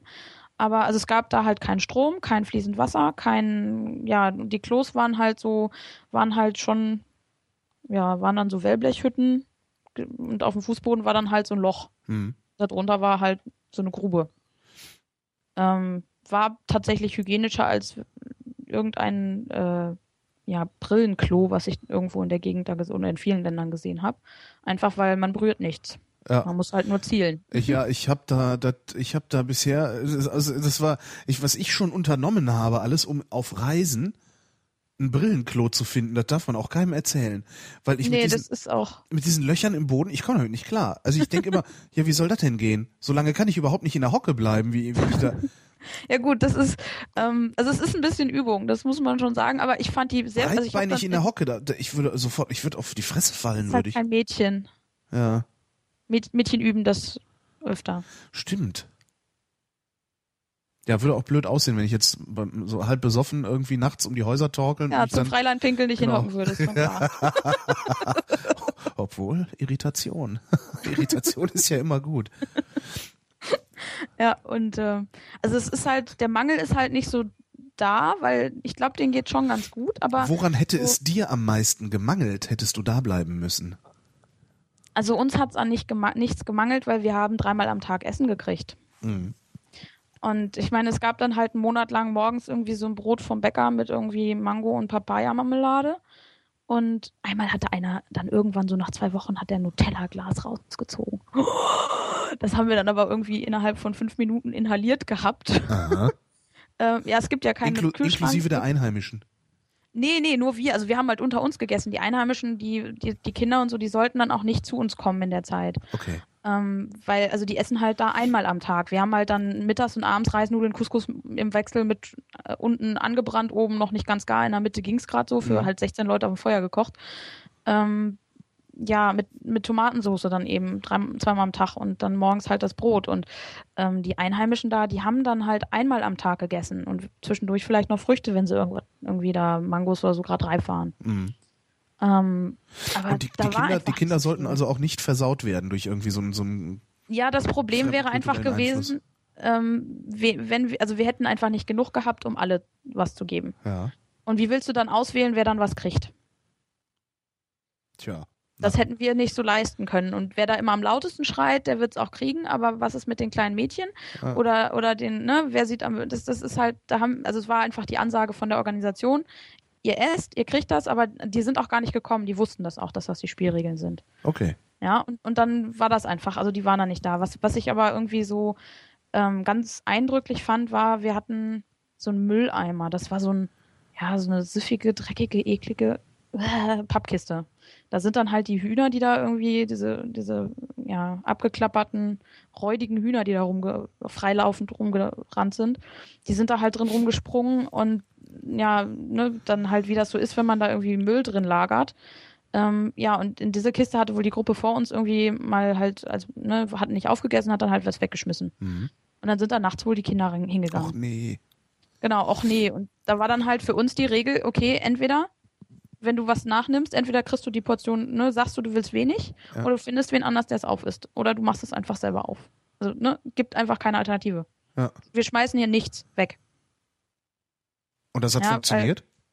Ja, man hat immer, also man, man lernt dann einfach zu sagen, nee, für mich bitte nur eine ganz kleine Portion oder man findet einfach irgendwen. Ich meine, wir hatten ja auch Kerle dabei und, und im Allgemeinen können ja, sind dann Männer ja manchmal auch so von dem Volumen, was sie essen können, ein bisschen, bisschen hungriger und Mhm. das ging dann schon. Und, oder du hast es einfach selber noch die letzten fünf Löffel reingedrückt, auch wenn dir danach dann so ein bisschen, oh, war ein bisschen viel.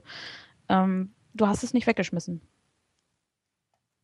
Und ähm, ja, es macht dich, also auch dieses Wasser holen, was das für eine Qual war, Wasser zu holen. Und wir hatten es nur so anderthalb, zwei Kilometer bis zum Brunnen. Und wir hatten ein Fahrrad, also zwei Räder mit einem Sattel drauf und irgendwie einer Kette, ähm, um halt unseren Kanister da zu schieben. Wir mussten Mhm. ihn nicht schleppen. Ähm, und wenn wir dann das Wasser getrunken haben, dann haben wir es halt erst Porzellan gefiltert und dann noch halt diese Silberchlorid-Ionen-Tabletten. Das hat so dermaßen beschissen geschmeckt, aber. Mikro pur, ne? Genau, Mikropur und dann halt, uah. ja, und das dann halt warm und, Mhm. aber es war Wasser. Und ähm, das eine, wir waren halt irgendwie auch drei Tage reisen, kamen dann wieder, mein Wasser war alle und ich hatte so Durst und dann war unsere Gruppe aber nicht da und die Sachen waren abgeschlossen. Das heißt, wir kamen nicht an das Wasser ran. Mhm. Und ich, ich so, verdammt, ich brauche jetzt was zu trinken und zwar sofort und oh Gott, und ja, äh, ist egal, ich gehe jetzt zum Brunnen und filter das halt nicht. Und dann habe ich halt nur die Fil Mikropur filtrieren die, haben, die, haben die Einheimischen das denn filtriert? Nein, die trinken das einfach ohne jegliche Desinfektion. Ähm, die sind aber auch vom Magen her, muss ich sagen, da einfach anders dran gewöhnt. Mhm. Ja, die haben dann, aber die Kindersterblichkeit an, an Durchfällen ist einfach riesengroß. Ja, und die haben da auch im Schnitt immer noch so sechs bis acht Kinder oder zehn, damit halt am Ende die vier übrig bleiben, Ja, die halt alt werden, um die Eltern dann im Alter fortzusagen. klar. Oder, ja, nur deshalb kriegt man viele Kinder, weil man weiß, Genau. dass die Hälfte stirbt. Ja, klar. ja. Und das war halt schon irgendwie so ein krasser Gegensatz zu dem, ja, doch sehr auf Überfluss und, und ja, nicht sonderlich ressourcenschonende Denken. Ja. In Amiland einfach nochmal eine Retrospektive. Extrem. Ähm, wie, wie reagieren denn da die Einheimischen überhaupt darauf, wenn da irgendwie so ein paar äh, wohlgenährte, äh, entspannte Europäer hinkommen und äh, Also so Weiße kommen nach. Burkina Faso eigentlich nur, wenn sie irgendeine medizinische Organisation angehören oder irgendeinem anderen Projekt. ja, Ähm, und die, also das ist Wahnsinn, so, man wird dann von wildfremden, kreischenden Menschen irgendwie, den Kindern, die rennen einem, also man ist grundsätzlich von ungefähr 10 bis äh, 15 oder nur 5 manchmal Kindern umringt. mhm. Und die wuseln um einen rum und das ist das Größte und ähm, die sind dann auch ja sehr wissbegierig. Ich fand es manchmal, also ich habe mich da damals noch, also ich fand es sehr störend. Ich habe das aber relativ gut abgewehrt gekriegt, insofern, als dass ich mich halt immer mit den Kindern ähm, umringt habe, war einfach die Männer irgendwie so um die 18, 20 bis 25. Mhm. Also das war schon so ein anderes Selbstverständnis da auf eine Frau, die da irgendwie war, ohne Mann zuzugehen und ähm, ja, da einfach dann auch ja mehr oder weniger das Glück zu versuchen. cool. Und Ähm, das äh, war äh, schon eher störend. Im Chat fragt gerade äh, Ich kann es auf die Distanz nicht genau. Bär, Bärtour heißt der, wie die Wassergeschichte ausgegangen ist. Ähm, die Wassergeschichte, ja, genau, ach so, ja, wir ich, sind ich so habe das dann, äh, das, ja, ja, sehr gut. Ähm, ich ich habe das dann einfach äh, aus dem Brunnen genommen und hab, bin dann irgendwie fünf, ich habe es glaube ich nach 25 Minuten habe ich es ausgehalten, um meine Wasserflasche rumzutanzen, bevor ich sie dann einfach so ist mir jetzt egal, ich ja. trinke das jetzt. Ich hatte halt nur eine Mikropur reingeschmissen und nicht nur gefiltert. Und dann bin ich halt 25 Minuten drum getanzt und dann oh, ich brauch's jetzt. Wie lange muss die normalerweise da drin so vor halbe sich Stunde, hin? Ah, ja, halbe gut. Stunde und dann ging es gar nicht. Ähm, Was heißt, ging es gar nicht? ja, dann ging es einfach nicht mehr. Das war so, ich Ach so, ich dachte, das Wasser trink- was ging zu trinken. Also Äh, ist irgendwas ich nicht passiert oder hast du es überlebt? Also äh, Ich überlebt habe hast du es? gekriegt. Ich, es hat offensichtlich gereicht, Ah, aber ja. es war halt schon so psychologisch. Boah, da ist jetzt gerade Wasser vor mir. Ja, ich habe da diese Wasserflasche, aber ich darf die jetzt nicht trinken. Was für ein Klima ist denn da in diesem Land? Tropisch. Also es ist Subsahara Mhm. Und es ist äh, ja. Also damals war es halt so, da kam dann einmal, also die, die Luft hat sich dann immer so aufgebaut. Es kam dann alle zwei, drei Tage halt so ein tropischer Guss. Und danach war es immer ganz angenehm. Und in der Zeit, kurz bevor es anfing zu regnen, hat man dann irgendwie, also ich habe mich dann ganz oft einfach nur auf meine Isomatte gelegt und mich versucht, nicht zu bewegen. Und das hat gereicht, um in Schweiß auszubrechen. Ähm, Äh, willkommen in meiner Ja. Welt. Ja. Ja, aber es ist halt, also es war halt schon krass. Also man, das ist dann, da steht die Luft, es ist eine Luftfeuchtigkeit irgendwie von 60, 80 Prozent. Und dann geht einmal die Schleuse auf, dann flutet alles und dann ist es halt wieder ein bisschen erträglich. Und warm ist es ordentlich. Wir hatten kein Thermometer, ich weiß es nicht. ja gut, aber wenn es ja tropisch ist, ja, ja. Genau, heiß. Ja, genau. Warm. Das reicht mir schon, um zu wissen, dass ich da nicht hinfahre, weil ich vertrage die Tropen nicht. Ja, okay. Ich mag die Tropen eigentlich ganz gerne. Das ist, es ist total hübsch da und so, aber ich habe im, im Grunde, wenn ich nicht gerade in einer Brise stehe, äh, die es ja fast nur an der Küste gibt, ähm, Mhm. Ja. solange ich nicht in einer Brise stehe, habe ich einen kontinuierlichen Schweißausbruch. Ja, Also- weil das finde ich einfacher, so die An ich schwitze dann auch, aber das ist dann so die Ansage, okay, ich weiß jetzt, ich schwitze. Ähm, dann ziehe ich mir halt irgendwie Sachen an und dann, also das ist so, ja, passt schon. Ja, es ist bei, also ich, ich, ich schwitze halt, also ich habe, also ich schwitze dann wie ein Schwein. Also es ist nicht nur so, dass ich dann Ja. schwitze, ich schwitze aus jeder Pore. Alles, Ja. was ich am Körper habe, ist klatschnass. Das passiert dir, wenn du irg- irgendwo dich anstrengst und so auch. Also auf Ja, der aber- Baustelle ging es uns genauso. Ja, ja, aber bei mir so, ist das eben so, wenn ich, bewegt, nee, wenn ich da wenn du sitze. dich nicht bewegst. Genau. Ja, das, das hast du aber vor dem Regen auch gehabt. Also da war wirklich, du legst dich, keine Haut berührt die andere und Ja. dir läuft der Schweiß runter. Ja, das habe ich dann in den Tropen, ist das mein Default-Zustand. Das ist Okay. echt nicht angenehm. Also habe ich, ich habe ich letztes Jahr, letztes Jahr war ich auf Bali zwei Wochen, das war echt total Ja. schön da. Ist Ähm, total schön. aber war so, dass ich dachte, so, ah, Alter, nee. Und bin, ich bin dann irgendwann, habe ich mich wirklich nur noch am Strand bewegt. Bin also entweder zu Fuß am Strand lang gelaufen, wenn ich in den nächsten Ja. Ort wollte, äh, oder mit einem klimatisierten Taxi gefahren. Mhm. Ähm, weil an, was anderes habe ich nie auf die Reihe gekriegt. Was ein bisschen schade ist. Aber gut, müssen die Tropen halt ohne mich auskommen. Geht auch mal. Ich glaube, das könnten sie schaffen. Ja, das ist den Tropen, glaube ich, sogar ziemlich wurscht. Eben. ja, Ja. Wo warst du danach? Nach Burkina Faso? oh.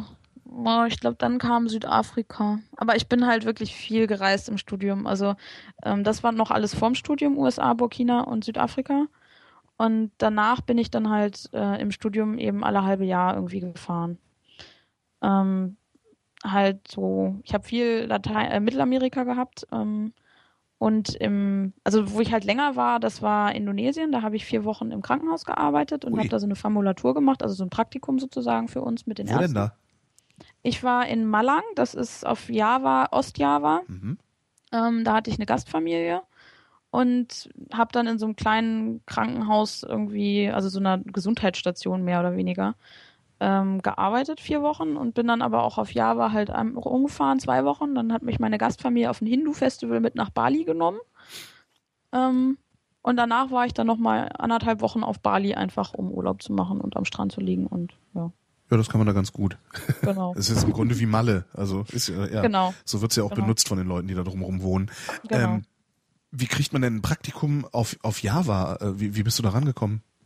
Ähm, das war relativ einfach. Also diese, ich, ich habe halt in der Fachschaft Medizin in, in Lübeck ähm, im Austausch gemacht, also gearbeitet. Das heißt, die Formulanten aus anderen Ländern, die halt kamen, habe ich betreut. Und der, das habe ich aber auch auf nationaler Ebene sozusagen im Fachschaftsverband, die heißt für die Mediziner BVMD, also Bundesvertretung der Medizinstudierenden in Deutschland. Die Abkürzungen sind alle schrecklich lang und gruselig. Wie beim Bund. Ähm, genau. Und da habe ich halt auf nationaler Ebene ähm, die Arbeitsgruppe für ja, Public Health, also öffentliche Gesundheit, Prävention und Entwicklungshilfe koordiniert, zwei Jahre. Und das war halt ein Public Health Projekt, das von den Österreichern ausgeleitet wurde. Und darüber war ich halt, also das ist halt so ein wirklich internationales Netzwerk, wo halt auch Austausch für Medizinstudenten organisiert wird. Also Aha. man muss sich da wirklich nur anmelden, bewerben mit einem Bewerbungsbrief und so und halt wo man hin will und wenn man dann genommen wird, dann dann kriegt man da halt die Wohnung, den Formulaturplatz und und auch am Wochenende halt Bespaßung und Leute vor Ort kriegt man äh, halt da einfach gestellt. Ist natürlich auch sehr praktisch als Mediziner, weil man ist auch nützlich, ne? Ja, also du kommst halt nicht so. irgendwo in so ein, so ein, so ein Land als, also weiß ich nicht, wenn, wenn, du, wenn du so als, als Kulturwissenschaftler oder so mhm. irgendwo hinkommst und sagst, ich würde jetzt gerne hier ein Praktikum machen, sagen die, oh ja, äh, äh, ja, ein Fegmannhof oder sowas. Mhm. Ja, das darf man nicht überbewerten. Also Medizinstudenten sind da, also es, die sollen auch gar nicht irgendwie verantwortlich irgendwas machen. Ja, es geht primär darum, wenn die halt in solche Länder kommen, du kannst ja mit den Patienten überhaupt nicht ja, ich konnte nach drei Wochen das Wort Kopfschmerz, das Wort Durchfall und das. Wort Fieber. Und, und wenn die nicht, ich, ich hätte halt oben anfangen können zu drücken und wenn sie irgendwann Aua schreien, hätte ich gewusst, okay, da scheint es ihnen weh zu tun. Ja, also man kann da nicht so viel machen. Man, also man, man lernt da einfach mehr über, ja, was weiß ich, ähm, die Relativität von Sterilität zum Beispiel. Die Relativität von Sterilität? Ja. Ich dachte, steril wäre immer steril. Ja, also in steril, also wenn man in Deutschland einen sterilen Operationshandschuh anzieht, ja. Ähm, dann wäscht man sich ja erst, also desinfiziert man sich fünf Minuten lang die Hände, dann kriegt man den halt angezogen von der OP-Schwester und wenn man halt hinter dem Operateur, der ja einen sterilen Anzug anhat, also ja. Kittel, äh, wenn man hinter ihm hergreift, dann muss man den eigentlich schon wieder ausziehen, je nachdem wie krass die OP-Schwester halt drauf ist. Ähm, weil, also sozusagen steril sind die Hände und so von Brust bis knapp unter Bauchnabel. Das ist so die sterile Zone, wo du dir hinpacken sollst. Und Aha. alles darüber ist man halt so, hm, weiß man nicht so und dann wird's halt eher ausgetauscht. Ja? Und wenn du dann halt wirklich irgendwas hinterm Rücken hergibst und so, also Rücken ist zwar eigentlich auch steril eingeplatt, aber tust du trotzdem nicht. Ähm, und dementsprechend kann es dann halt passieren, dass der Handschuh dann schon als unsteril gilt. Na super. Und ähm, ja, in Indonesien war es dann halt so, da waren dann halt die sterilen Handschuhe das waren dann halt ganz normale Latexhandschuhe wie bei uns. Die lagen in so einer kleinen, gammligen Tupperbox mit ein bisschen Alkohol. Tupfer so in Watte, also Alkohol auf Watte irgendwie da drin zusammengefaltet und das waren dann die sterilen Handschuhe. Und wenn sie benutzt waren, kamen sie dann halt nach, nach links rüber in den anderen, äh, also da gab es so ein komisches Waschbecken mit so einer gammligen alten Zahnbürste und da wurden die dann halt abgewaschen mit Seife richtig und die Instrumente wurden halt mit dieser komischen Zahnbürste abgeschrubbt und dann kamen die halt noch in so ein lauwarmes Wasserbad, was eigentlich, äh, also lauwarm ist halt so die ideale Temperatur für Bakterienvermehrung, genau, genau. Genau, und da lagen die dann halt irgendwie noch eine halbe Stunde drin. Bei uns wird das dann heißer Wasserdampf sein. Und dann wurden die halt, nachdem sie dann diesen äh, Säuberungsprozess durchlaufen haben, ähm, kamen sie dann halt auf so eine kleine komische ähm, Metallstange, ähm, so ein Handtuchhalter und haben dann da halt gehangen, bis sie trocken waren. Dann wurden sie zusammengelegt und kamen wieder in die Tupperbox und dann war das halt ein steriler Handschuh. Ja. Ne, und das ist dann halt relativ. Also es ist halt den Gegebenheiten und den Möglichkeiten angepasst. Und es ist sicherlich besser, den zu nehmen, als irgendwie mit den Händen da dran zu packen, mit ungewaschenen Händen und, und so. Aber es ist halt, also unseren Ansprüchen von Sterilität wird das nicht mal ansatzweise genügt. Hat es, hat es denn äh, die Folgen gehabt, die äh, wir aus unseren Ansprüchen, also die wir, wir stellen uns ja bestimmte schreckliche Folgen vor äh, äh und mhm. haben darum so hohe Ansprüche. Hat es diese Folgen überhaupt gegeben oder war das genug Sterilität? Ähm, ist ein bisschen schwierig zu beurteilen. Also wenn man jetzt irgendwie im Krankenhaus hier sich eine Wunde nur anguckt, dann nimmt man ja auch keinen sterilen Handschuh. Wenn man halt jemanden aufschneidet, und die Hände sozusagen im Bauch hat, dann muss das schon steril sein und ja. sonst hast du einfach Probleme. Das haben wir aber in der kleinen Krankenstation da gar nicht gemacht. Das war nicht die Aufgabe. Das war so eine so ein mehr oder weniger Hybrid zwischen ähm, ja Krankenstation, Allgemeinmediziner. Also es gab irgendwie so, so ja, ein paar diese, Betten. Ja ein paar Betten, wo halt stationäre Patienten mit ganz viel, viele mit, mit so Typhus abdominalis, also Durchfallerkrankungen und so waren. Typhus abdominalis ist Durchfall? Ja, also das, was die da halt als Typhus hatten, war halt immer mit Durchfall. Ach so. Und, ich dachte, das wäre der Name für Durchfall, sonst hätte ich. Nee, nee, das ist nicht der Name für Durchfall. Das ist ein Erreger, der halt Durchfall macht und der gab es da halt viel. Es gibt noch ganz viele andere, die das auch können. Und ähm, da war es dann halt so, die waren dann halt da, dann gab es irgendwie noch zwei oder drei Tuberkulose-Patientenbetten in einem anderen Haus. Und dann gab es halt eine Sprechstunde für normale, dann für, also für, für Erwachsene, dann für Kinder. Für ähm, Reiche? Nee, nee, gar nicht. Das, das war wirklich nicht. für, das, der Zugang war auch sehr niederschwellig. Also okay. Also man musste 1000 Rupien zahlen. Das ist umgerechnet 10 Cent. Ja. Das konnte sich jeder leisten und dafür hat er dann halt eine Behandlung gekriegt und, und, und halt auch Medikamente dann irgendwie vielleicht nochmal für den gleichen Betrag oder irgendwie so.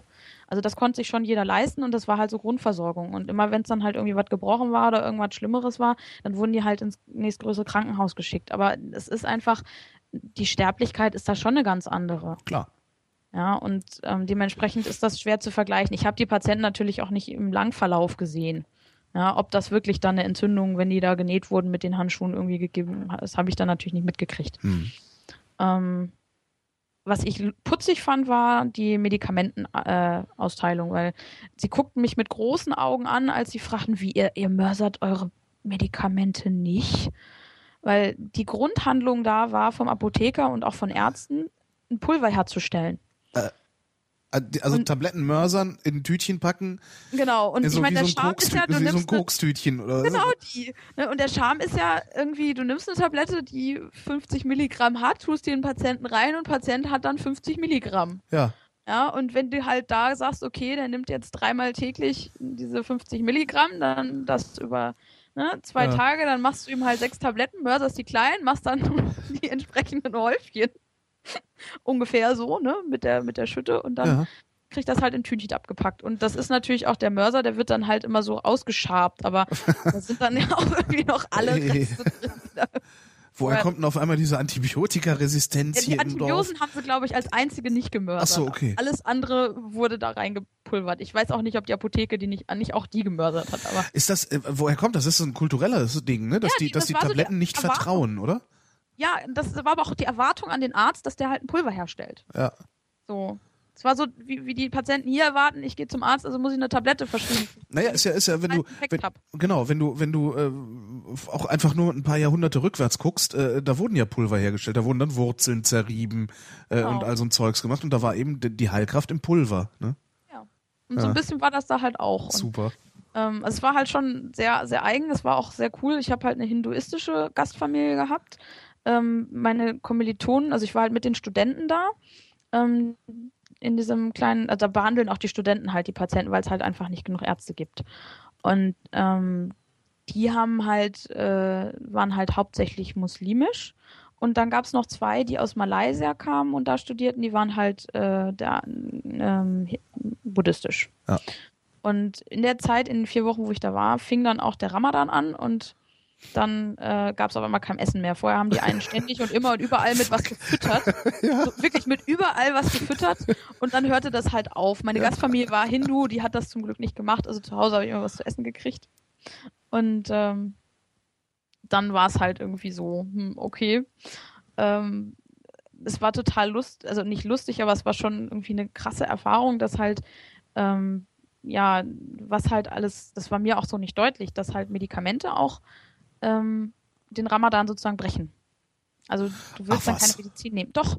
Und das heißt also, wenn die dann halt fasten, dann nehmen die halt, das, deswegen kommen dann halt auch regelmäßig eben alte Leute irgendwie dahin, weil die haben dann halt ihren Blutzucker hoch. Also nehmen sie ihre Blutzuckermedikamente nicht dreimal am Tag zu den Mahlzeiten oder sondern kurz danach. Alles auf einmal bei Sonnenuntergang und klappen dann um. Nee, vorher, vorher. Die essen halt morgens einmal richtig und dann nehmen sie alle Tabletten vom Tag Ach, auf einmal morgens.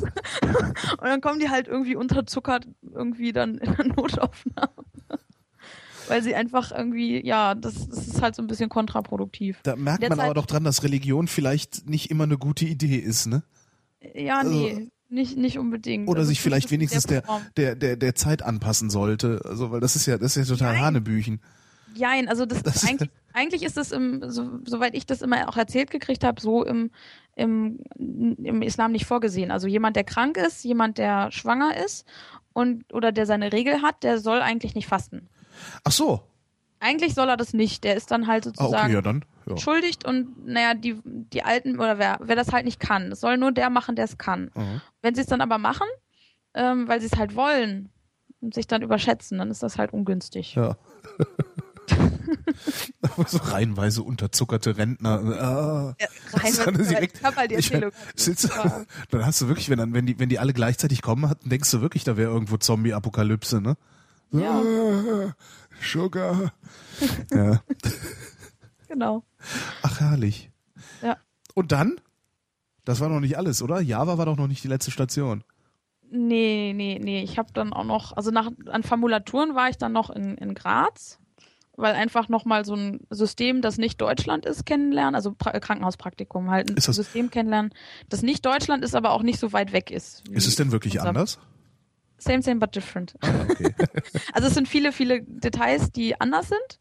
So, also die Hierarchie, die hier ja schon irgendwie steil ist, die war da schon, also das war schon Real-Life-Comedy. So, wo eine Patientin, Herr, Herr, Herr, was war das? Privatdozent, Herr Privatdozent, Doktor, und das hat sie ungefähr jeden Satz dreimal geschafft reinzubringen. Ähm, vor Ehrfurcht. Also das war für mich sehr befremdlich. Ehrfurcht vor Ärzten. Ja, Seltsam. ja, nee, so Titel-Ehrfurcht. Da wurde ja auch Ja, okay, jeder, stimmt. Ja. ähm, da wird ja auch der, der ähm, Herr Magistra, äh, also Herr Magister, ne? Das sind alle, Genau, alle sind Herr Magister, Magister und, und der Studienrat und, und Oberstudienrat und Universitätsprofessor. ja, die Österreicher sind ja noch ein bisschen bescheuerter als wir, ja. Genau, das meine ich. Also das war so irgendwie für mich schon noch, auch noch eine Erfahrung irgendwie noch steiler stimmt. und so. Also das war, das war eine coole Zeit, aber da habe ich halt primär wirklich einfach ganz normal im Krankenhaus gearbeitet. Das war eigentlich kein großer Unterschied. Da habe ich fachlich auch viel gelernt. Indonesien war mehr so, das hat Spaß gemacht. Ich habe unglaublich viel so über, ja, so, was heißt eigentlich Medizin unter ja, Mangel zu machen äh, oder Mangel oder was ist, ne? Ich kann da zwar den Patienten behandeln, das, aber das, oder diagnostizieren, ne? Das CT kann ich jetzt machen, aber das, das frisst dann einfach alles auf Mhm. so an Ressourcen, wo dafür den gleichen Preis und das ändert nichts an der Prognose des Patienten, sondern ich weiß dann, dass er das hat. Aber Ja. ich kann es nicht ändern. Ich könnte aber für den gleichen Preis irgendwie 20 Kinder Typhus behandeln, weil es das ein Antibiotikum ist. So. Ne, darüber einfach mal nachzudenken. Das war viel Indonesien. Ähm, und dann machen war das, ich, Machen das viele Ärzte eigentlich, so Formulatur im Ausland? Viele machen es, viele machen es, glaube ich, mit anderen Hintergedanken. Viele machen, es gibt sicherlich einige, die es primär auch, ne, ist halt gut für den Lebenslauf. Manche machen das, weil sie irgendwie so Ego, Ego-Rampensäue sind und meinen, ich gehe jetzt mal irgendwie in, in eine dritte Welt und dann rette ich die mal alle und äh, dann darf ich mal rappen.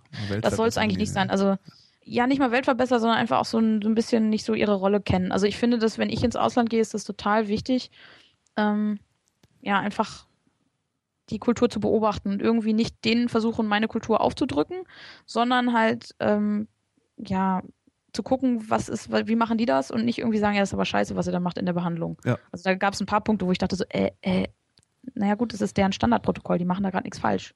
Ja. Und ähm, das Konntest du denen denn überhaupt irgendwas beibringen auch? ich habe ihnen deutsches Essen gekocht. Ja, das ist doch schon mal was. Also ich, ich musste denen medizinisch ja nichts beibringen. Also ne, die Ja. waren vom rein vom fachlichen her waren die fit von dem, was sie da an Möglichkeiten hatten. Ähm, klar haben die noch kein CT gesehen. Also ne, das war einfach mehr Theorie. Bei uns wird halt ständig CT gemacht. Mhm. Ähm, aber das war so das, was sie da gemacht haben, war eigentlich auch klar. An manchen Stellen kann man sagen, hm, hätten wir jetzt anders machen können, ist unsere Therapierichtlinie anders, aber war jetzt nicht so. Okay. Und ähm, ja, aber ich habe ihnen dann halt Nudeln mit, also Spaghetti mit, ja, eigentlich wollte ich Hacksoße machen, also Bolognese, weil ty typische Studentenessen, das hat Typisch dann irgendwie deutsches Studentenessen, ne? ja, also schon. Und das hat halt Bolognese. irgendwie, es ist dann daran gescheitert, dass ich ja irgendwie für Hindus, Moslems und, und so, ich habe dann Hähnchen klein geschnitten, weil ich das nicht als Hack gekriegt habe und habe dann irgendwie Schokopudding als Nachtisch gemacht und das habe ich dann irgendwie, bin in den Supermarkt gegangen, so, okay, das sieht aus wie Kakao, ja. Und jetzt war irgendwie noch Speisestärke, Speisestärke, um Gottes Willen. Das kennen die weder auf Englisch noch weiß ich, wie das auf Indonesisch heißt, noch könnte ich subjekt, sub, irgendwie substanziell meiner Gastfamilie erklären, dass sie mir das Wort sagen. Ja. Nämlich halt da hingegangen und habe dann irgendwie mal die Päckchen angefasst und eins war ein bisschen kaputt und ich glaube, ich habe Reisstärke erwischt. Das hat aber funktioniert, war dick am Ende. War dick und dick und dunkel. Dick und dunkel und lecker und fanden sie alle super, aber mussten danach doch noch ihre Portion Reis essen, auch wenn sie eigentlich satt waren, weil ohne Reis war das keine Mahlzeit. Ach, Mhm. auch interessant. Ja, Obwohl, ähm, naja. trotz Nudeln, na gut. Ja, genau. Also was jetzt auch nicht wirklich ein deutsches noch Beilage zu Reis. Was jetzt nicht wirklich ein deutsches Essen ist, ne? Aber äh, wollen wir jetzt Nee, das nicht... war mir ja klar, aber es war, Ach so. ging wirklich darum so Studentenessen, was kann ich überhaupt machen mit dem also es war ein, also ich habe da das war so ziemlich das teuerste Essen, was ich jemals gekocht habe, weil ich irgendwie allein ich glaube 5 Euro für die Packung Nudeln umgerechnet ausgegeben habe. Ja, wenn du in den Kolonialwarenladen gehst, ne, da ist es halt teuer. Ja, Halt, ja, Import halt, klar. ja, Import. Ist wie hier gute englische Marmelade kaufen. Das ist halt sich auch dumm und dämlich. Genau. Ja, ja, und dann war ich noch im Studium, ähm, also so für Studieren war ich dann noch mal ein halbes Jahr in Barcelona und hinterher dann noch mal sieben Monate in Barcelona in den gleichen Stationen. Ähm, Warum? ja, also ich habe da halt Formulaturen gemacht, wollte noch eine Sprache lernen. Ähm, Also warum, warum bist du nochmal hingegangen, meine ich? ähm, warum ich nochmal hingegangen bin, ich hatte da einfach Ärzte an, äh, so ein paar gefunden, die mir einfach unglaublich engagiert und interessiert und, und mit viel, viel Motivation was beigebracht haben. Ah. Und die haben mich wirklich so an die Hand genommen, guck mal hier, so fühlt sich das an, so ist das gesund und fühl mal hier und so ist das nicht gesund. Und ähm, das war wirklich unglaublich, ja, engagiertes Le äh, engagierte Lehre. So, ich Mhm. habe am Anfang kein Spanisch gesprochen und es war ziemlich einsam und ich habe irgendwie dreimal die Woche mit meiner Ma telefoniert, was ich sonst nie tue. ähm, einfach um überhaupt mal Deutsch zu reden oder mich überhaupt sinnvoll einen vollständigen Satz zu artikulieren. Weil ich ja nur zuhören konnte. Ich konnte ja noch kein Spanisch und Aha. geschweige denn Katalan. Und ähm, ja. Ähm, ist, das, ist das grundsätzlich in Spanien anders, die, die Medizinerausbildung, oder hast du einfach nur Glück gehabt, an der Uni zu sein oder einfach nur Glück gehabt, da. Äh, Ähm, ich hatte, glaube ich, zum einen Glück mit den Leuten, ähm, weil viele sagen, oh, das ist in Spanien nicht so toll, da kann man ja nichts machen. Und ich muss auch sagen, die Medizinstudenten da machen eigentlich auch nicht viel. Also die können, die waschen sich nicht mit an den Tisch, also ich war in der Chirurgie, mit ein und, und operieren damit oder nähen und lernen da richtig nähen und irgendwie OPs und so. Ähm, ich habe halt so ein bisschen am Anfang dachte ich so, die meinten als mir, ja, geh halt dann in den OP, dann sind die halt da. Und dachte ich so, aber ein Chirurg fängt doch nicht erst im OP an. Ich gehe mal morgens dahin und frage mich zur Frühbesprechung durch. Und dann war halt klar, dann kannten die mich alle und dann haben sie mich halt mitgenommen, ja, willst du dich einwaschen, ja, komm mal mit, alles klar. Und dann haben die mich halt an die Hand genommen, haben gemerkt, ich will lernen und dann haben sie mir auch, mich auch unglaublich gefüttert mit Wissen. Das war Glückssache. wie lernt ihr eigentlich nähen? Ähm, also das erste Mal nähen habe ich, ähm, da habe ich was gebastelt gekriegt aus Schaumgummi mit einer festeren Oberfläche. Ein Schwamm kann man nähen. Ähm, ich habe mir dann, äh, um es ein bisschen öfter zu lernen, habe ich tatsächlich, habe ich mir ein Stück Leder, irgendwie so ein Lederrest im, beim Schuhmacher geholt für 1,50 Euro und habe da irgendwie, ähm, ich glaube, habe das auf den Schwamm gebunden und habe dann das genäht, dass man einfach so diese festere Schicht und das Weichere unten drunter hat. Es gibt Hautmodelle, das habe ich aber nie gehabt. Und mein Nahtkurs, den ich mal gemacht habe, den, äh, den habe ich an einer Entenbrust gemacht. Eine Entenbrust. Ja, Also einfach mit dem. Skalpell aufgeschnitten, zugenäht. genau. Aufschneiden, zunähen. Und halt auch im OP, wenn mich der Operateur halt an die Hand genommen hat und so und jetzt mach mal so. Ja, klar, aber irgendwo muss man ja so die Grundlagen irgendwie mal hinkriegen. Ja. Also, weil genau. Hautnähen ist ja dann doch was anderes als mal einen Knopf annähen wahrscheinlich. Obwohl. Ist es so viel anders? Ähm, ja, also die Nadel ist gebogen. Man hat normalerweise keine Pinzette. Also das ist anders am Hautnähen.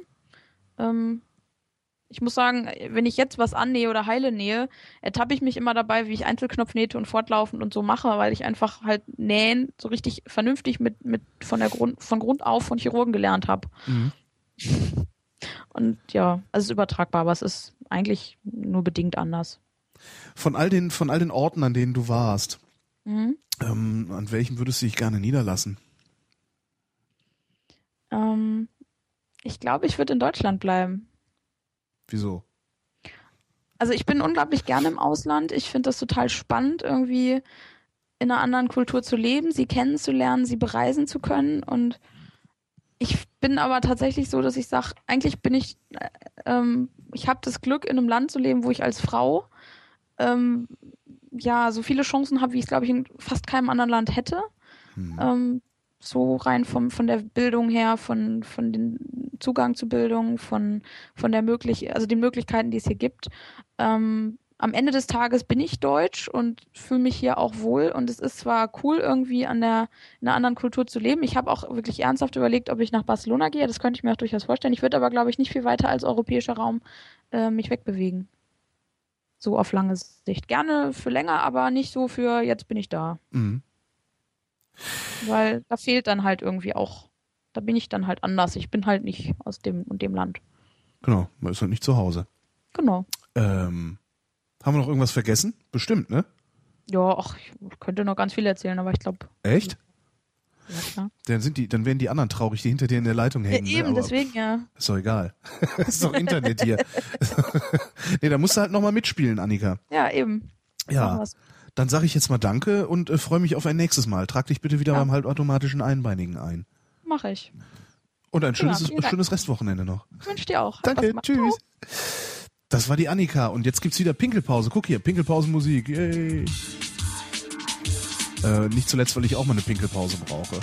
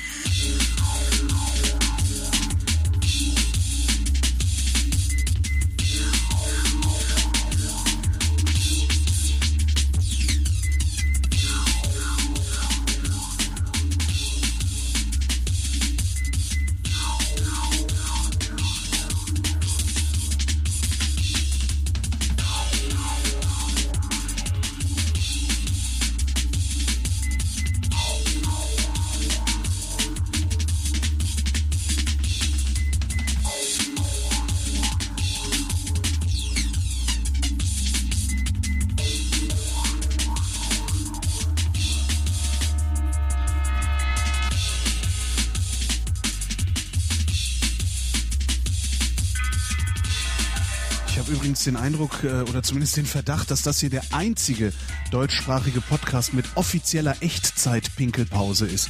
Äh, das ist ja auch mal was, ne? Öfter mal was Neues. Ähm, wir sprechen weiter miteinander in den Ferngesprächen und als nächstes ist dran äh, der Martin. Hallo Martin. Was? Das klingt ja mal scheiße. Martin? So, beim, jetzt ist irgendwas an Skype kaputt, würde ich jetzt mal vermuten. Ähm, ich schmeiß den Martin nochmal raus und rufe ich den nochmal an. Klang aber gut, ne? So Mickey Maus mäßig. Warum warum macht Skype manchmal so Mickey Maus und bei Annika hat's total gut geklungen? Das ist doch echt seltsam. Martin, sag doch mal was.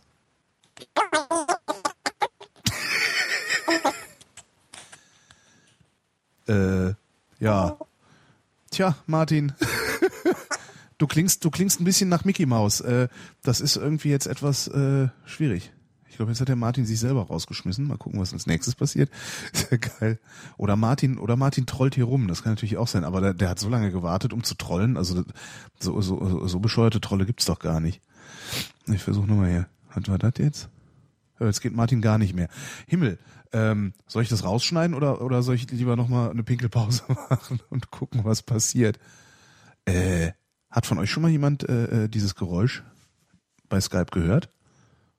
Hm. Das ist ja alles hier. Jetzt geht Martin gar nicht mehr. Schade. Ähm, dann mache ich jetzt erstmal weiter. Ich hoffe, dass der Michael jetzt mitmachen mag, weil der eigentlich davon ausgeht, dass er nach Martin erst dran ist. Aber wie es so ist, ne? manchmal geht halt alles, alles kaputt hier bei diesem Internet-Dings. Michael. Ja, ich bin da. Es funktioniert. Du bist nicht nur da, man kann dich sogar auch. Was war denn das gerade? Hast du das gehört mit Martin?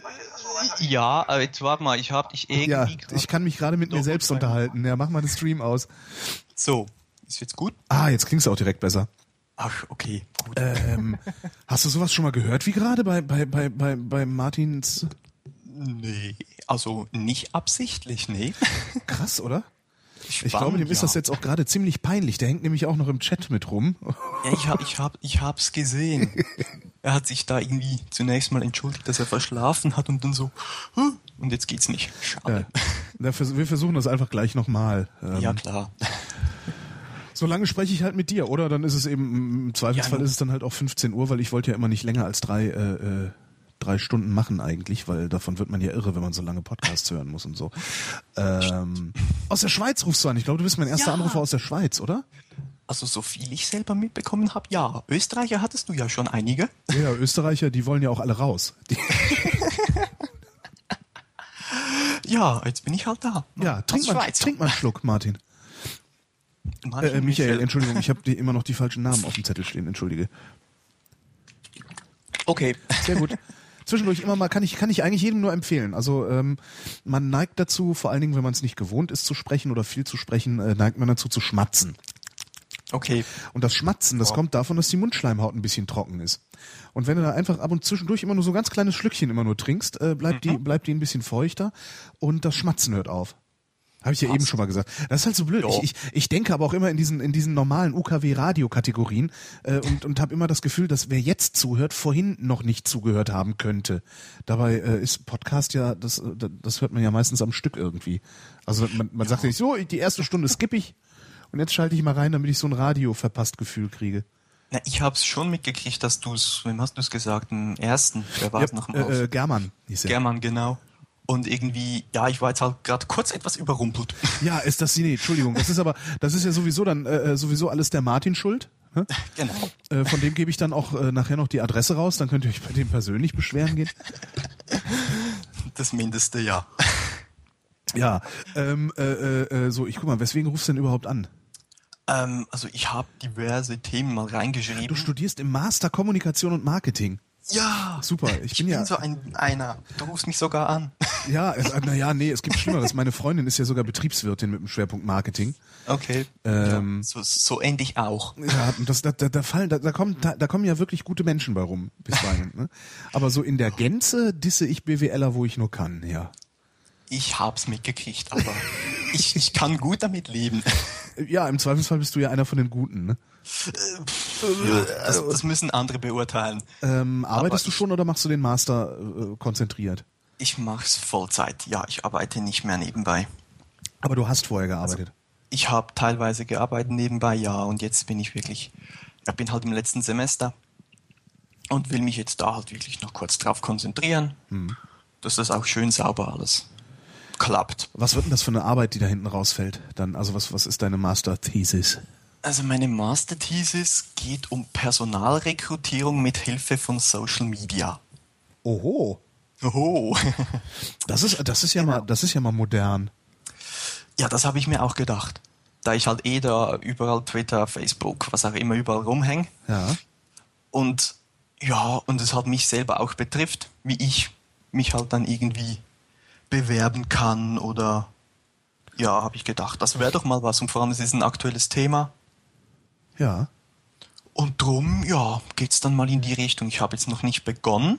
Gibt es da überhaupt schon Arbeiten drüber? Über, also, äh, weil Personal, Personalrekrutierung über Social Media finde ich ja eigentlich sehr spannend. Einer, einer, dem ich, dem ich folge auf Twitter übrigens, der, der macht das die ganze Zeit. Der arbeitet irgendwie in, einer- ich weiß nicht, wo arbeitet der überhaupt? Aber der, der äh, tut dauernd irgendwelche, ja, Personalgesuche, haut er über Twitter raus. Okay.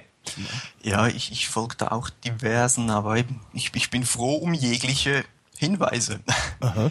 Wer da noch was hat. Also es gibt halt so gewisse Studien, was Firmen tun sollen, wenn sie auf Social Media aktiv sind.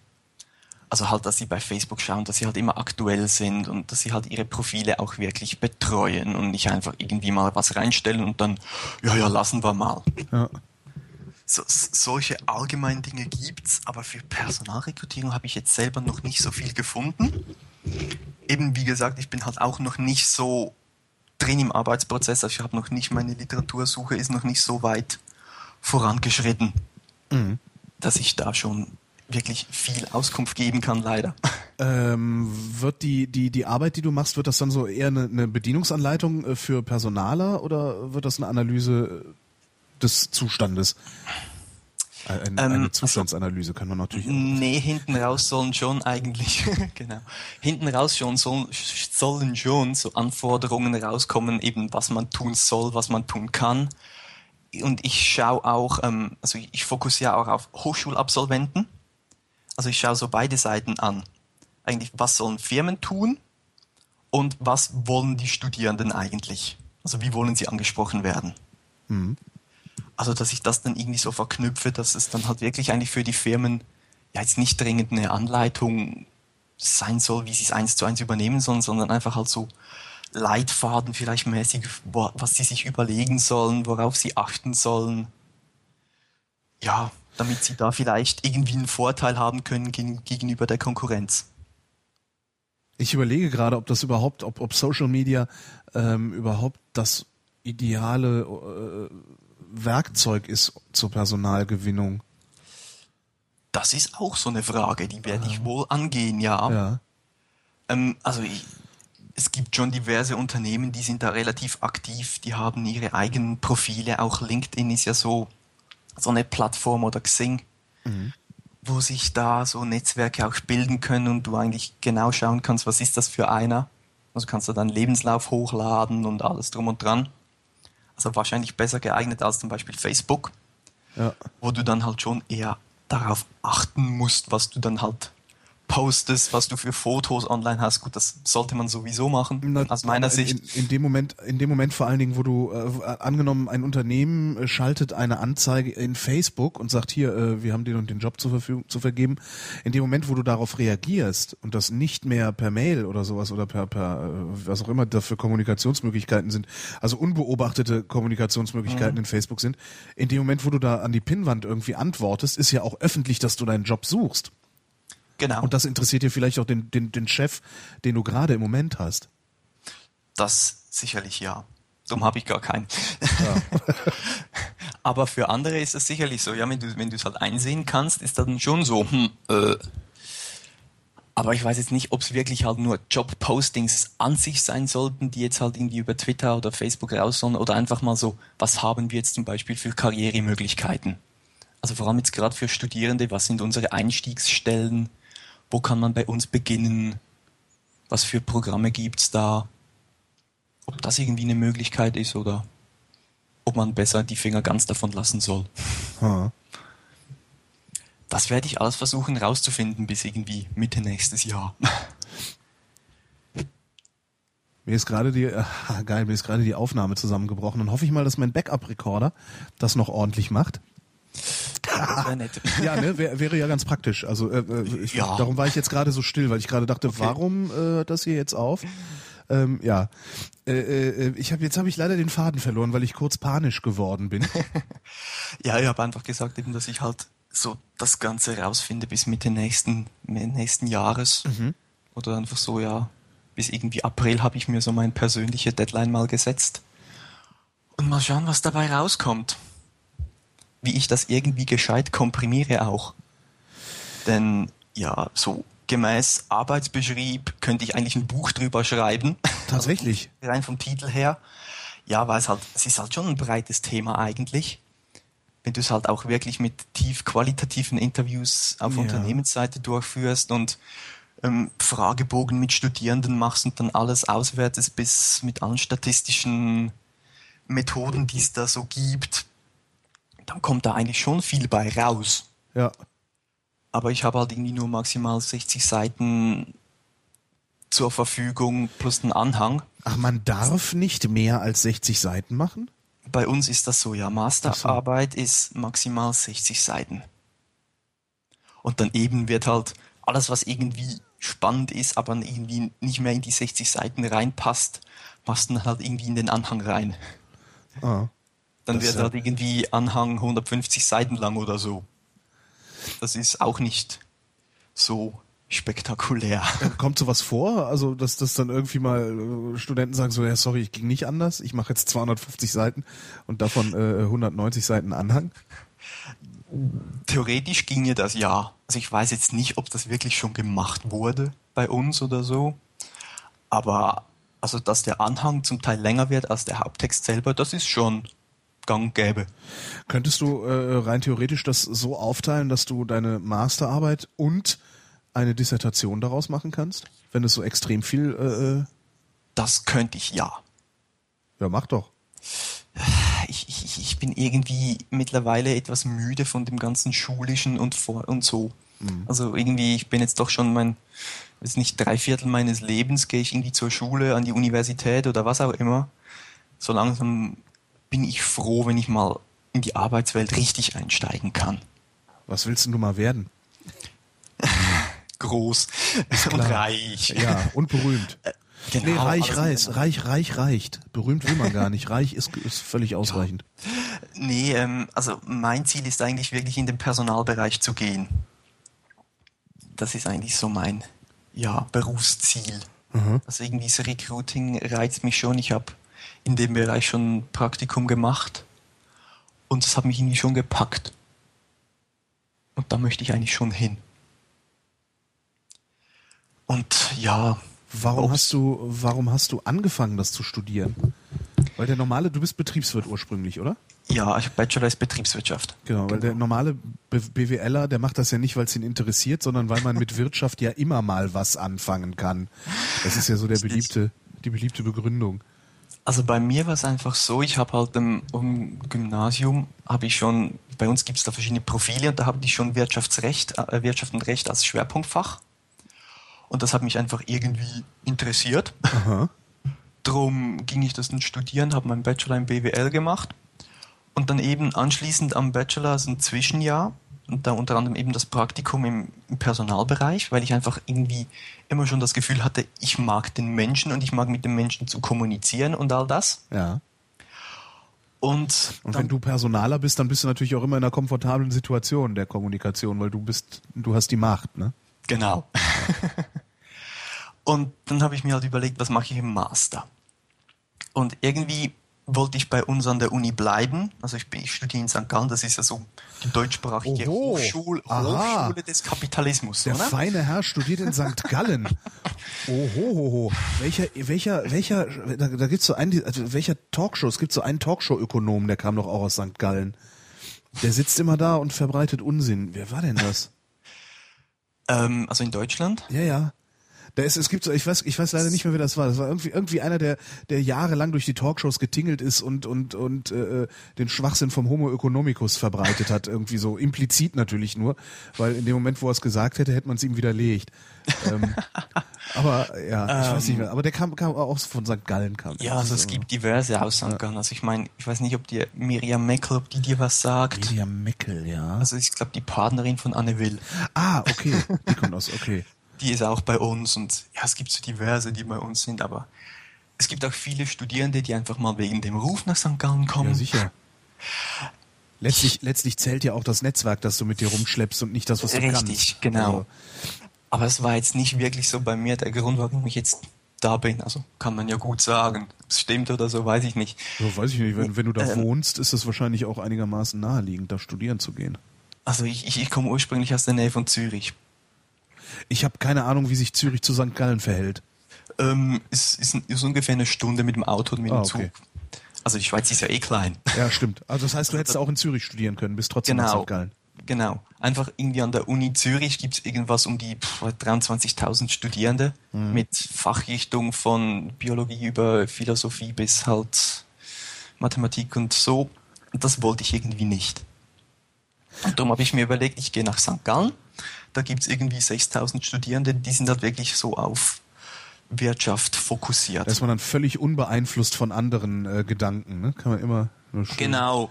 den neoliberalen Geist atmen und muss überhaupt genau, nicht drüber genau, nachdenken, man was ja man da nicht atmet. auf dumme Ideen kommt. Genau, ja, ja, so funktioniert das. Dumm höre ich auch dich. Ja, genau. Die liberale Person. Die, äh, genau, der liberale Kapitalist. Ne? Genau. genau. Naja, nee, ähm, ich, ich war dabei, warum ich in St. Gallen geblieben ja, genau. bin. Naja gut, Ähm, wenn du den Laden schon kennst, äh, würde ich da auch bleiben. Ja. Also das ist ja überhaupt keine Frage. Und zudem habe ich halt irgendwie begonnen, bei uns gibt es so eine Zusatzausbildung Wirtschaftspädagogik Aha. und die habe ich begonnen, also schon im Bachelor und die wollte ich einfach weitermachen. Da bist du dann am Schluss einfach diplomierter Wirtschaftspädagogin, kannst halt Wirtschaft, Recht unterrichten gehen an Gymnasien und ähm, Berufsschulen. Das ist doch auch nicht schlecht. Also Ja. Le- Lehrer werden doch eigentlich fast immer überall gesucht. Das ist so. Also in der Schweiz, Wirtschaftslehrer sind eigentlich mit Handkuss genommen. Das stimmt. Ja, super. Das, das heißt, du lernst, also du, du, du studierst praktisch deine Fallback-Option direkt mit. Genau. Perfekt. Genau, das ist es wirklich. Es ist mein zweites Standbein, Ja, das perfekt. ich eigentlich einfach aufbaue und wenn ich irgendwie nach zehn Jahren in der Privatwirtschaft einfach die Schnauze voll habe von all den Ja. BWLern oder was auch immer, Oder gefeuert wirst, ist ja. gefeuert wird, was was auch immer gut sein kann, dann kann ich immer noch an eine Schule gehen und habe schon die Ausbildung dabei. Ja, super. Also von dem her fühle ich mich eigentlich relativ sicher, dass ich nächsten Sommer, also auf nächsten Sommer irgendwie eine Stelle finde. Cool, ja, clever eingefädelt, ne? Ja, und dann bin ich halt in St. Gallen geblieben und habe dann einfach gedacht, ja, welchen Master machst du jetzt, der irgendwie mit Personal sich am besten verträgt? Und das hat sich dann halt irgendwie als Marketing und Kommunikation rausgestellt. Weil ich, ich finde das Thema irgendwie spannend. Auch Marketing finde ich irgendwie noch interessant. Das ist alles total spannend. Es ist halt alles evil. Genau. das es halt- das- es das- geht halt wirklich darum, wie kannst du Leute manipulieren. Ja, genau. Und das ist, das, das Problem ist halt, äh, das, das ist total spannend, das ist interessant, das ist auch, äh, aber letztendlich, ne, wenn, wenn man, wenn man lange genug in den Abgrund blickt, dann blickt der Abgrund in einen zurück. Genau. Ähm, das heißt, äh, du hängst da drin und irgendwann hältst du das für normal und und und und richtig, also im Sinne von von von so Kategor von so philosophischen richtig und falsch Kategorien, ne? Und äh, das da da habe ich ja immer die großen Probleme mit. Also das ist auch mein Problem mit den BWLern, dass sie äh, zum einen die Betriebswirtschaft hernehmen und versuchen daraus volkswirtschaftliche Prognosen abzuleiten. Äh, das das sind dann so Sendungen wie Anne Will oder Sabine Christiansen. äh, und eben, dass sie, das ist ja zum Beispiel auch das Problem, was ich mit Werbern habe, dass sie äh, überhaupt nicht mehr reflektieren, was sie da eigentlich tun, sondern denken, das wäre halt alles okay so, weil die anderen machen es ja auch. Und das ist Genau. es halt nicht. Nö. Wirklich nicht. Darum sage ich halt immer, Werbung ist immer scheiße. Egal wer sie macht, egal von wem sie kommt, sie ist immer scheiße. Ja. Auch wenn sie auch wenn sie als Kunst daherkommt, ist es ja immer noch Werbung. Aber Ja. äh, kann ich ja an an einer anderen Stelle nochmal erläutern. Im Zweifelsfall. Ähm, Immer mal wieder, damit man immer mal wieder, genau, damit man es damit man's nicht vergisst. Das ist ja auch wichtig, ne? Und immer mal wieder erinnert zu werden, dass es äh, auch noch eine Welt gibt, in der man nicht andere belügen muss, um bei denen Genau. ein Bedürfnis zu wecken, das sie nicht haben, um ihnen dann Zeug zu verkaufen, das sie nicht brauchen. Aus Marketing-Sicht einfach Penetration. Ja, genau. Erwähn so viel, wie du es kannst. Ja. Was aber auch nicht funktioniert. Es gab in Berlin mal, ähm, also da, es, es gibt in Berlin einen, einen so, so, so ein äh, Elektroladen ist das, äh, so Waschmaschine, Stereoanlage und so. Der heißt Innova. Ähm, und die haben mal eine Radiokampagne gemacht. Äh, da, du hast dann immer so Werbeblöcke im Radio, hast am Anfang dieses Werbeblocks einen Innova-Spot gehabt, der erzählt hat, ja, bei uns, ne, bla, alles ganz toll und äh, kommen Sie vorbei, Sie können bei uns praktisch über alles über jeden Preis verhandeln. Ja. Den gab's am Anfang und den gab's am Ende des Werbeblocks. Du kannst halt auch so Werbes Werbespots an Positionen in diesen Werbeblöcken buchen. Ja, klar. So, und zwischen jedem weiteren Werbespot kam eine Kindfrauenstimme, die gesagt hat, Innova, fast jeder Preis verhandelbar. Und dann ging's weiter mit dem Opel-Werbespot. Ach nee. Und nach dem Opel-Werbespot kam Innova, fast jeder Preis verhandelbar. Und dann ging's weiter mit dem Coca-Cola-Werbespot. Ähm, das war so penetrant. Nee, so grauenhaft. Das war so penetrant, dass irgendwann die, das, das habe ich auch vorher noch nie erlebt, dass die Redaktionen, also die Sender, an die Werbezeitenvermarkter zurückgemeldet haben, wir senden eure Scheiße nicht mehr. ja, logisch. Kauft das Also- nicht mehr ein. Und daraufhin ist diese Werbung verschwunden, weil die Redaktionen gesagt haben, so nicht, wir belästigen hier unsere Hörer in einem Maße, äh, äh, das war wirklich zig Beschwerden, jeden Tag sind da reingelaufen. Das war der das- Wahnsinn. Ja, das glaube ich. Also, vor allem wenn es noch irgendwie so eine, so eine künstliche, penetrante, ekelhafte Stimme ist. Ah, nee. Ja. Wahnsinn war das. Also die Penetration an sich ist gar nicht, äh, ist, äh, das reicht nicht. Also, ja, klar, ich jetzt weiß jeder, dass da jeder Preis verhandelbar ist, aber ich bin da aus genau dem Grund gehe ich da nicht hin. Ja, klar. So, Innova, so, nee, weit Nee, weg. genau. Das ist Bleib mir äh, fern. Genau, das, das, das habe ich dann irgendwie. Ja, also ich meine, Penetration ist ja, also ich verstehe es auch nicht so, dass es irgendwie eben alle zwei Minuten sein soll. Also ich meine, wenn du in- irgendwie Fern äh, TV guckst und dann kommt irgendwie jedem Werbeblock kommt irgendwie dieselbe Werbung zweimal, äh, bitte. Werbung ist ja sowieso schlimm. Ja. Oder das zwischen den Werbungen ist ja eh scheiße. Werbung ist cool, aber das zwischendrin ist immer schlimm. Das ist, Alle Sendungen. naja, aber irgendwie muss man die Werbung ja ans Publikum bringen. Und wenn du äh, das machen würdest, was eigentlich der Werber gerne machen würde, ausschließlich Werbung senden, ähm, Das bringt nichts. genau, bringt's halt nichts. Ne? Darum musst du da zwischen der mehr. Werbung, genau, irgendwas musst du zwischen der Werbung machen, was die Leute einlullt. Äh, äh, und dann kannst du ihnen wieder äh, die, die, die Botschaften reindrücken. Ja. Genau. Ja. Spannend. Wir, wir, wir schweifen mal wieder völlig ab. Ja, aber darum geht's doch. Genau. Ähm, darum geht's doch, wenn man sich, wenn man sich an der, an, am Kneipentisch unterhält oder an der Theke Genau. unterhält. Ähm, als du angefangen hast, das zu studieren, Mhm. was war, was war das frappierendste für dich? Also als du zum ersten Mal erklärt gekriegt hast, wie Werbung wirklich funktioniert. Huh. Ähm, gute Frage. Danke. Also es ging ja so, es ging ja so irgendwie in Schritten. Denn an der Uni bei uns ist es halt so, du hast halt irgendwie dein erstes Jahr, das Assessment, da kriegst du halt irgendwie alle Möglichkeiten irgendwie in einem Jahr reingedrückt. Also alles, was es irgendwie in BWL gibt. Also da hast irgendwie mal so drei Doppelstunden Marketing. ja. Und dann macht er da mal irgendwie so, hat uns natürlich vollkommen eingelullt. Er hat von so Appenzeller Bier, die machen also Spezialbiere bei uns, Aha. hat er mal gezeigt, was die alles so machen. Hat da irgendwie sieben Bier aufgestellt und hat natürlich schon mal zumindest die, die Mehrheit der Männer hat er mal schon auf seiner Seite gehabt. Weil er Bier vorne hingestellt hat. Genau. Sehr gut. Und danach konnte er natürlich tun, was er wollte und wir waren einfach so, boah, Bier. Aber äh, ja, mehrheitlich war es halt einfach ein Showcase. Aha. Also so irgendwie die Werbung zeigen und die Werbung zeigen und zeigen, das war cool und dann mal irgendwie eine schlechte Werbung zeigen. Das war so, ja, so die ersten Eindrücke, die ich von Marketing erhalten habe, so wirklich. Und danach kamen halt irgendwie so Theorien. Mhm. Und dann war es irgendwie so, ja, aber wenn ich jetzt eine Theorie habe, dann wie bringe ich so, so eine tolle Werbung hin? Das hat ja eigentlich gar nichts damit zu tun. Ja. Wie geht eigentlich der kreative Prozess? Genau. Ja. Und den hat mir bisher eigentlich noch keiner beibringen können. Ja. Also wir hatten schon mal irgendwie Gastvorträge von eben Werbern, aber die haben irgendwie ja von Mark, also von Produkterstellung oder wie das Produkt designt wird und so, ja keine Ahnung. Ja. Die kriegen den Auftrag, so das ist unser Produkt und wir würden es irgendwie, wir wollen das irgendwie vermarkten, macht mal. Mach mal eine Kampagne. Ja. Und dann, dann sind das irgendwie Designer und K- Kunststudenten. Und das sind die kreativen Köpfe dann. ja. Also irgendwie hat das irgendwie nicht so viel miteinander zu tun. Also jetzt rein Werbung und Theorie. Ja. Also das ist mir noch nicht so klar verklickert worden. Ich überlege gerade, ob das überhaupt geht, ob man überhaupt jemandem Kreativität beibringen kann. Hm. Also sicherlich auf so einem auf so einem äh, äh, wie nennt man auf so einem kunstwissenschaftlichen Niveau. Da geht das mit Sicherheit, dass man sagt, okay, ich bringe dir jetzt bei, wie man Kunst macht.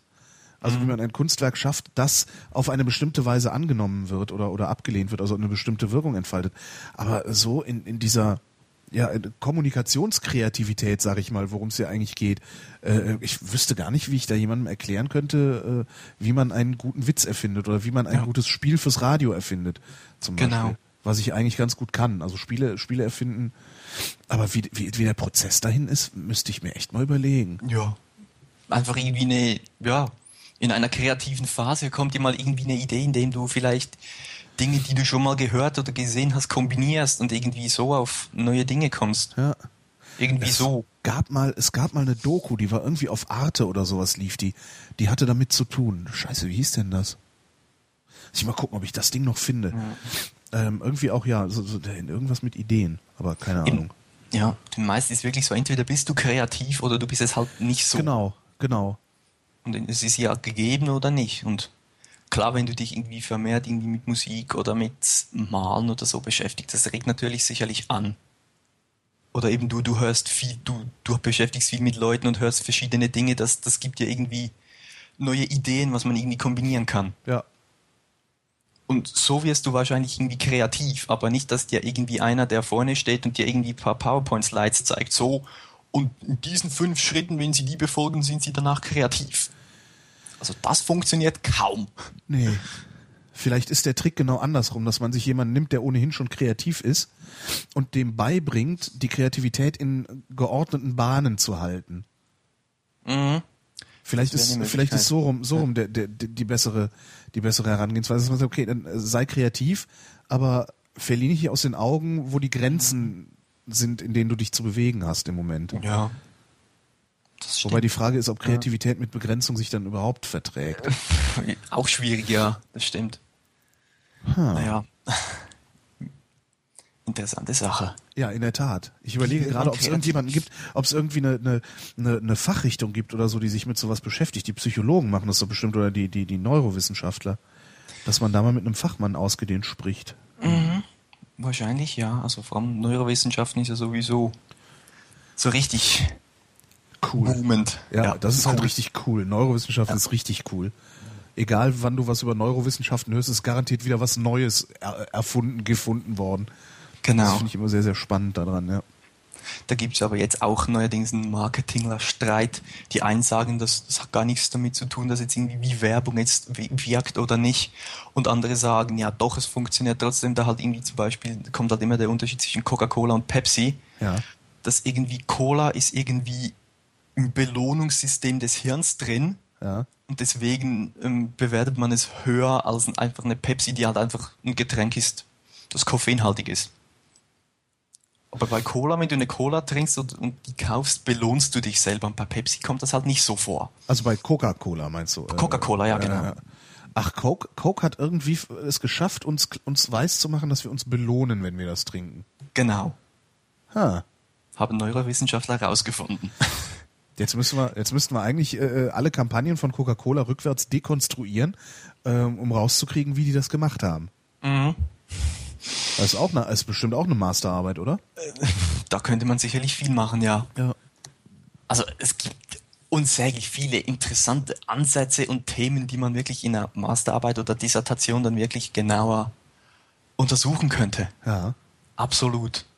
Also mir kam in, in der Zeit, als ich wirklich mal gesucht habe, was könnte ich schreiben, worüber könnte ich schreiben, da kamen irgendwie zig Ideen, wo, was man irgendwie machen könnte, aber dann irgendwie so mal, willst du dich wirklich längerfristig damit beschäftigen? So, nö.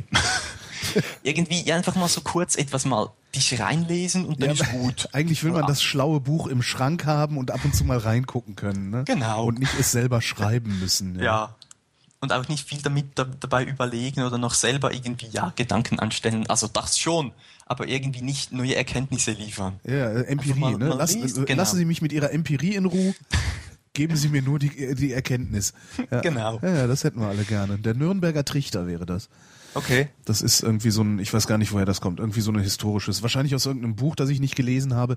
Der Nürnberger Trichter ist halt so ein Trichter, den äh, stopft man den Lernenden in den Kopf und schüttet da das Wissen rein und dann wissen die das. Okay. So, ich muss das jetzt gerade mal, ich muss jetzt gerade mal die allwissende Müllhalde fragen. Das mache ich ja normalerweise nicht während der Sendung.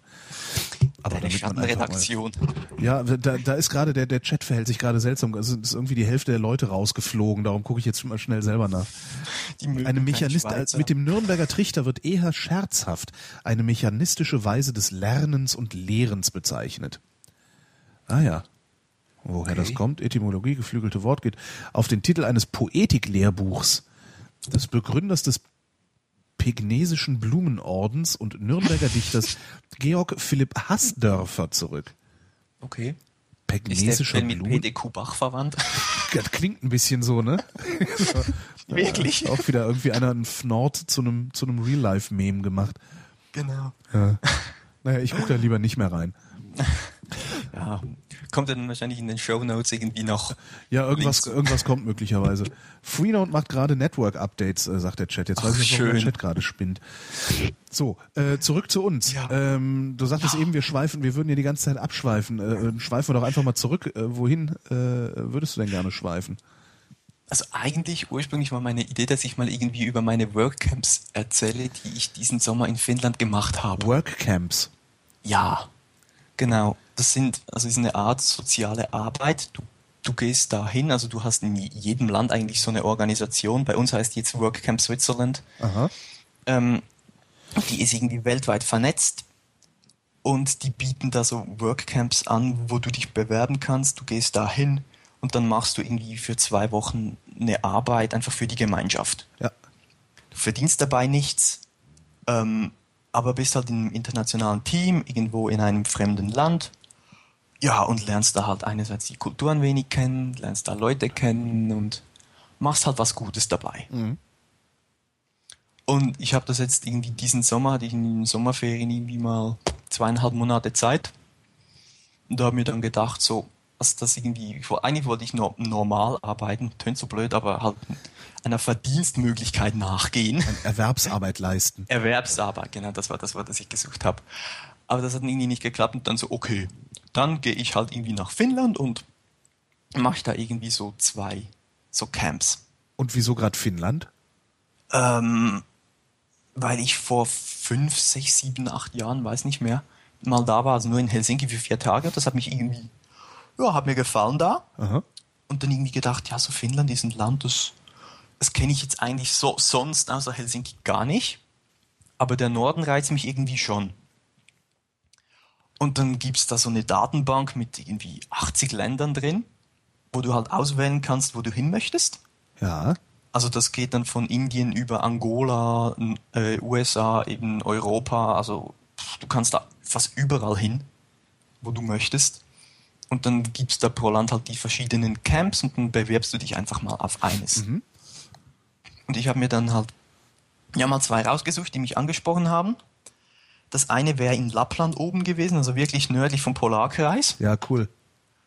Ähm, das hat dann leider nicht geklappt, weil die irgendwie nur noch Frauen gesucht haben und keine Männer mehr. Was eigentlich unlogisch ist, denn normalerweise gehen da immer nur Frauen hin und keine Männer in so Camps. Ja, wer weiß, was die mit den Frauen vorgehabt haben. Das ist eine andere. So weit habe ich gar nicht gedacht.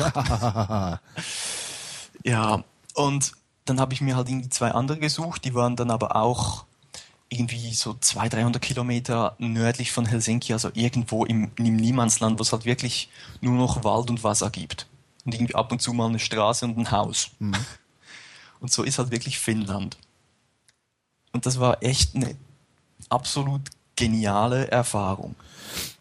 Denn das erste Camp, was ich da gemacht habe, das war so ein Camp in einem Camp. Wir waren da zwölf Leute von ja all over the world und ähm, waren da zuständig, um während eines großen jugendlichen Camps mit 2000 Kindern und Jugendlichen einfach so ein wenig vorzubereiten, zu helfen und alles Mögliche. Und das waren vor allem finnische Kinder.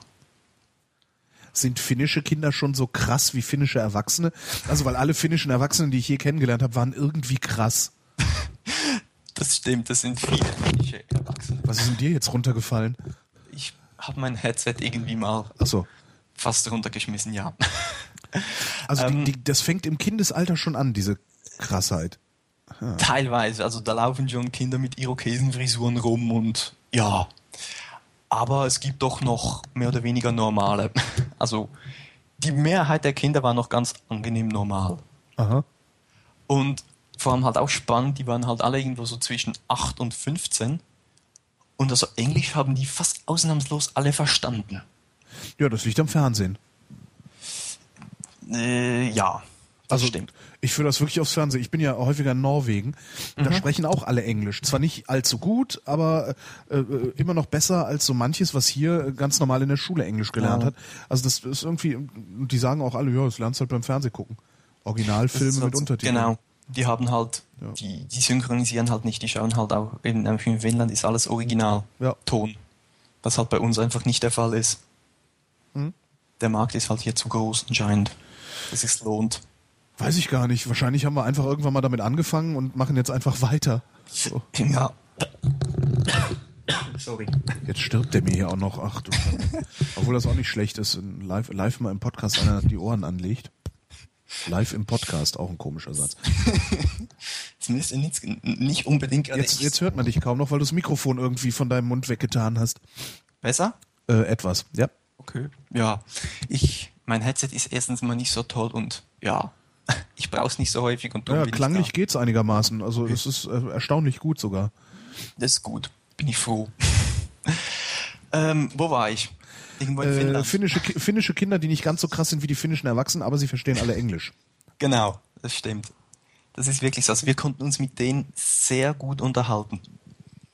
Und ja, das war wirklich extrem toll. Und wir haben halt dann auch die Möglichkeit erhalten, mit den Kindern ein wenig zu arbeiten. Also einfach irgendwie zwei Nachmittage irgendwie ein, ein dreistündiges Programm mit denen durchzuführen.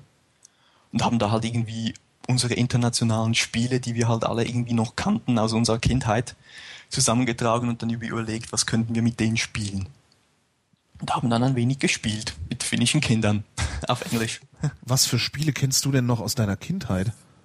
Ja, ich weiß nicht, wie das bei euch heißt, aber so Zeitung lesen. Zeitung lesen? Einer, einer steht am Baum, dreht sich um und, der, und ähm, liest so eine Zeitung und dreht sich dann zu den Kindern und in der Zeit laufen die Kinder eigentlich Richtung ihn, also Richtung Baum und sie dürfen nicht erwischt werden, wenn sie sich bewegen. Davon habe ich noch nie gehört. Okay. Das ist wahrscheinlich was, was in so bildungsfernen Schichten, wie ich, äh, wo ich herkomme, da ist das mit Zeitung, hat man es da nicht so. Man kann es auch anders machen. Also. Aber ja, wir haben es einfach mal Zeitung lesen genannt, bei uns in der Schweiz halt. Das war eh spannend. Wir hatten irgendwie so, jeder hat irgendwie gesagt, ja, wir machen das und das Spiel und hat es dann auf Englisch übersetzt. Und so, hm, kenne ich nicht. Und dann haben wir es haben wir es gegenseitig erklärt, so, ah doch, kenne ich Kenn doch. Okay. Das war noch extrem so. Und die Spiele sind wirklich, also in Frankreich spielt man die viele selben Spiele, in Italien, in Russland, in Korea. Also war noch spannend zu sehen, dass da viele so Spiele, die wir halt früher im Wald draußen gespielt haben, auch in den anderen Ländern auch gespielt wurden. Aha.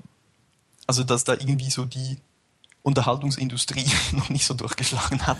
Hast du denn eigentlich andersrum auch was von den Finnen gelernt? Ähm, ja, Ja. Frage. Saufen, äh, Raufen, Nee, also Sau Sauna, Sauna. die Saunakultur. Denn ich war in meinem Leben noch nie in einer Sauna zuvor Aha. und dann halt in Finnland jeden zweiten Tag. Und das ist echt, also ich finde das echt cool. Also Sauna ist echt wirklich so eine extrem tolle Sache. Ähm, einfach nur fürs fürs Wohlbefinden, also so, weil weil ist halt ist halt toll oder wird man da tatsächlich gesünder von? Das heißt ja immer, dass man davon auch gesund äh, würde oder bliebe. Das weiß ich jetzt nicht. Also bei mir war es schon so, dass ich halt irgendwie jährlich irgendwie vier, fünf Mal einfach erkältet bin. Und das hatte ich bis jetzt dieses Jahr, seitdem ich in Finnland war, das war im Sommer, Ja. noch, noch nie. Und es gibt schon, ich habe auch Freunde, die sagen, ja, wenn du immer erkältet bist, dann geh doch mal regelmäßig in die Sauna, es hilft. Aha. Ich weiß es jetzt nicht, ich war jetzt hier in der Schweiz nie mehr. Also einmal noch, aber sonst nie mehr. Also ich, ich weiß es nicht, ob man wirklich da gesünder wird. Oder ob es einfach für den Geist gut ist. Ja, geil ist es. Ich halte es da halt nicht aus. Also mein Kreislauf macht das immer nicht mit. Aber so die, die drei Minuten, bevor ich bewusstlos werde, die finde ich immer total klasse. Also, Ja. Also wir waren da wirklich und halt auch mit Finnen drin und die sind dann halt zum Teil wirklich hardcore. ja. Also da wird halt irgendwie da die Wasseraufgüsse alle drei Minuten rüber und boah, da brennen dir die Ohren dann wirklich das Gefühl, die fallen dir jetzt dann ab. Ja, ich sag ja, Finnen sind immer irgendwie krass. Ja. Ich habe noch nie einen Finnen kennengelernt, der nicht irgendwie krass wäre. Das ist also egal wo, wo drin. Also ob's jetzt egal, egal was du mit dem Finnen gerade machst, irgendwie ist der krasser als du selbst. Das ist so irgendwie, also die, die, die Nord, die Finnen oder halt wahrscheinlich allgemein die, die Skandinavier, obwohl ja Finnland gehört ja nicht zu Skandinavien, genau. Ach Das was. war ja auch sowas. Nee, Finnland gehört anscheinend nicht zu Skandinavien, sagen Sondern? die Finnen. Er sagt der Finne. Hm. Sagt der Finne. Also er zählt sich nicht als Skandinavier. Ich weiß nicht warum, aber sie gehören da anscheinend, ja, aus geschichtlichen Gründen, weil sie halt mehr mit Russland auch zu tun hatten und so. Aber Für Zählen was? sie sich, zählen sie sich nicht als Skandinavier. Sondern als was? Unabhängige Freigeister. Ach, das Keine konnten sie dann Ahnung. selber auch nicht sagen. Nee, sie sind einfach unabhängig. Genau. Das einzige Land, das auf keinem Kontinentalsockel. Äh, Genau. das ist also wenn da wenn da nicht Skandinavien drumrum wäre, wäre Finnland längst weggeschwommen wahrscheinlich. Genau. Irgendwie so. Das Ich heißt, man kann so- Finnen damit auf den Sack gehen, dass man sie als Skandinavier bezeichnet. Da haben wir doch wieder was gelernt in dieser Sendung. Genau. Nee, äh, das, also, Skand nee, Skandinavien, wir sind nicht Skandinavien. So, doch, also schaut doch mal Karte hier. Ja. Nee, da ist ja noch Wasser dazwischen, zwischen Schweden und Finnland. So, ja, aber oben nicht. Ja, oben ist ja auch Lappland. So, ist auch Finnland. Ja, das ist anders. So. Lappland ist aber doch auch in Skandinavien, naja. Äh, eben, also, sie konnten es mir nicht wirklich erklären, warum. Aber ja. sie zählen sich einfach nicht zu Skandinavien. Da gehört Island ja schon eher dazu. Macht ja auch mehr Sinn. Haha. Island. Ist Island eigentlich Skandinavien? Also ich hätte jetzt gesagt, also, also ich denke ja, aber ich weiß es nicht. Ist Grönland jetzt, Skandinavien? Uff. Ne? Jetzt haben wir den Salat. Ja, also für mich gehört, ist Grönland eigentlich nicht mehr Skandinavien. Grönland ist Nordamerika. Grönland ist Nordamerika? Hm, ja, rein. Was ist ähm, das denn? Was? Das Geräusch. mein Vater übt Klarinette. Dein Vater übt Klarinette? Ja. Aber das ist doch jetzt nicht dein Ernst. Der kann doch jetzt nicht Klarinette üben, so lange. Das kann er doch nicht machen. Also ist ja ein Nebenraum, aber anscheinend ist mein Mikrofon so gut, dass du das hörst. Mhm. Okay. Alle hören das. Schön. Ja. Ist dein Vater, ist dein Vater wenigstens äh, professioneller Klarinettist? Nee. Nicht? Das heißt, der, der quäkt so rum die ganze Zeit oder kann er das? Nee, also ähm, er spielt einfach in einem Musikverein als Hobbymusiker mit und die haben ah, ja, halt heute, sie haben heute Nachmittag halt noch Konzert. Okay, den ich, ich dachte, er würde jetzt nur noch schräge Töne blasen, weil er sich jetzt nee, das hätte. war jetzt gerade das Einspielen und so, mittlerweile okay. tönt es jetzt eigentlich schon fast wieder besser. Aber jetzt hörst du es wahrscheinlich nicht mehr. nicht mehr richtig, genau. Ich ja, habe die, die schrägen Töne gehört. Genau, denn meine Mutter musste nur gerade mal kurz meine rote Fliege entwenden und hat dann darum die Tür geöffnet. Deine Mutter musste deine rote Fliege entwenden. Ja, du, man hat ja jetzt auch, man hat ja auch immer so ein bestimmtes, man hat ja immer so ein bestimmtes Bild von Schweizern auch im Kopf. Ne? nee, sie ist nicht, hat kein, kein weißes Kreuz drauf. Nee, das gar nicht, aber nee, überhaupt okay. eine Fliege. Also Schweizern, also wenn der Schweizer einen Anzug anhat, dann würde ich ihm immer eher unterstellen, dass er in Fliege daherkommt als in Krawatte. Witzigerweise, Echt? ja. Ich weiß auch nicht warum, aber man hat ja immer so seine komischen Vorurteile aus, Spannend, weiß der Geier ja. woher. Vielleicht, weil Kurt Felix immer Fliege getragen hat oder so. Ich weiß noch nicht mal, ob der überhaupt Fliege getragen hat. Keine aber, Ahnung. Aber das ist so, ich, ich fand das jetzt auch völlig plausibel. Ich fand okay. das völlig plausibel, dass du, dass du äh, eine Fliege an deine, ja, fand ich völlig plausibel. okay, ich trage zwar eigentlich normalerweise auch Krawatte, wenn ich muss, aber für Konzerte sind halt Fliegen irgendwie schon schöner. Ja, und wofür trägst du dann die, Krawa äh, die Fliege? Ja, eben nur an Konzerten. Ach so, du, du gibst selber auch Konzerte? Ja. Ich spiele ich spiel im Schlagzeug Perkussion. Schlag? Auf, auf so, pff, so, na, nicht ganz semi-professionell, aber ein wenig mehr als Amateur. ähm, in, was für einem, in was für einem Kontext spielst du in der Regel? Also Hochzeitsband oder äh, eher Schulchor? Nee, also ähm, Symphonieorchester, ähm, Brassbands, so schon mehr einfach so hobbymäßige Verein, Vereinigungen. Also wo eigentlich schon mehr Hobbymusiker dabei sind, aber ja, jetzt, ich bin nicht so der, der irgendwie wöchentlich in eine Probe von einem Musikdorfverein geht. Und ihr verdient auch kein Geld mit euren Auftritten? Ähm, doch, je nachdem schon. also je nachdem, was es halt ist, verlangst du halt irgendwie Eintritt oder irgendwie eine Kollekte am Schluss von Konzerten. Also es ist schon so Vereinsbasis. Okay. Je nachdem und ja, wenn ich halt irgendwo mal einfach als Aushilfe Zuzüger zugezogen werde, dann schaut auch für mich halt mal das ein oder andere raus. Also nicht, dass ich jetzt davon leben könnte, aber es ist einfach schon ein schöner Zustupf. Ein, ein schöner was? Zustupf. Zustupf. Wort nicht?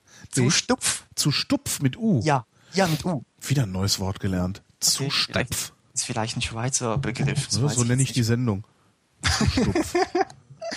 nee, Zustupf ist halt einfach, ja, wenn du halt immer mal wieder was Monetäres kriegst. Ja, nee, super. Zustupf. Gefällt mir. Ja. Zustupf. ist herrlich.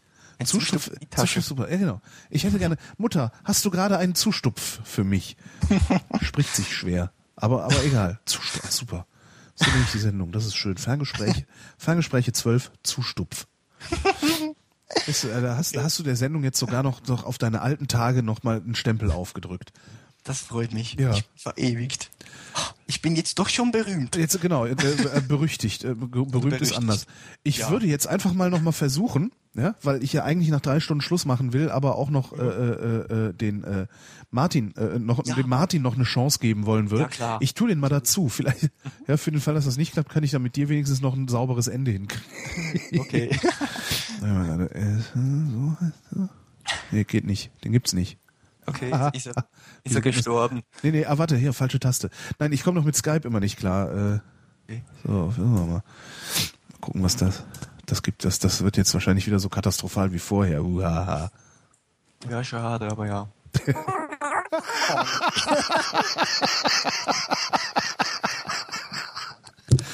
Der, der, Martin, du willst uns verarschen, oder?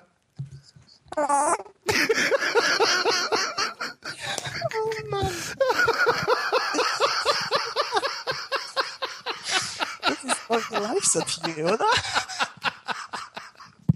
Hier, äh, Martin, äh, sag mal. Super. Oh Mann. Ich würde. Ach, herrlich. Ah, ich würde sagen, mit diesem, mit dieser herrlichen, mit diesem herrlichen Lacher beenden wir einfach die Ferngespräche für heute, oder? Dann hat's, dann hat's hinten raus wenigstens noch ein bisschen Spaß gemacht. Ähm, ja, mein lieber Michael, vielen Dank. Ja, gerne. Mein lieber Martin, nix für ungut, aber vielen Dank für diesen Lacher am Sonntagnachmittag.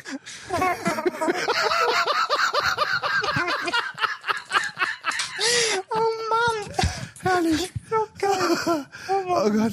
Jungs, ich wünsche euch was. Tschüss, macht's gut. Tschüss.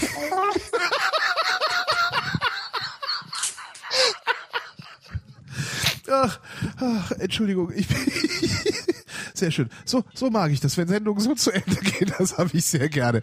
Das waren die zwölften Fahrgespräche, die 13. gibt's bestimmt auch irgendwann, weil ich bin Holger Klein und danke für die Aufmerksamkeit.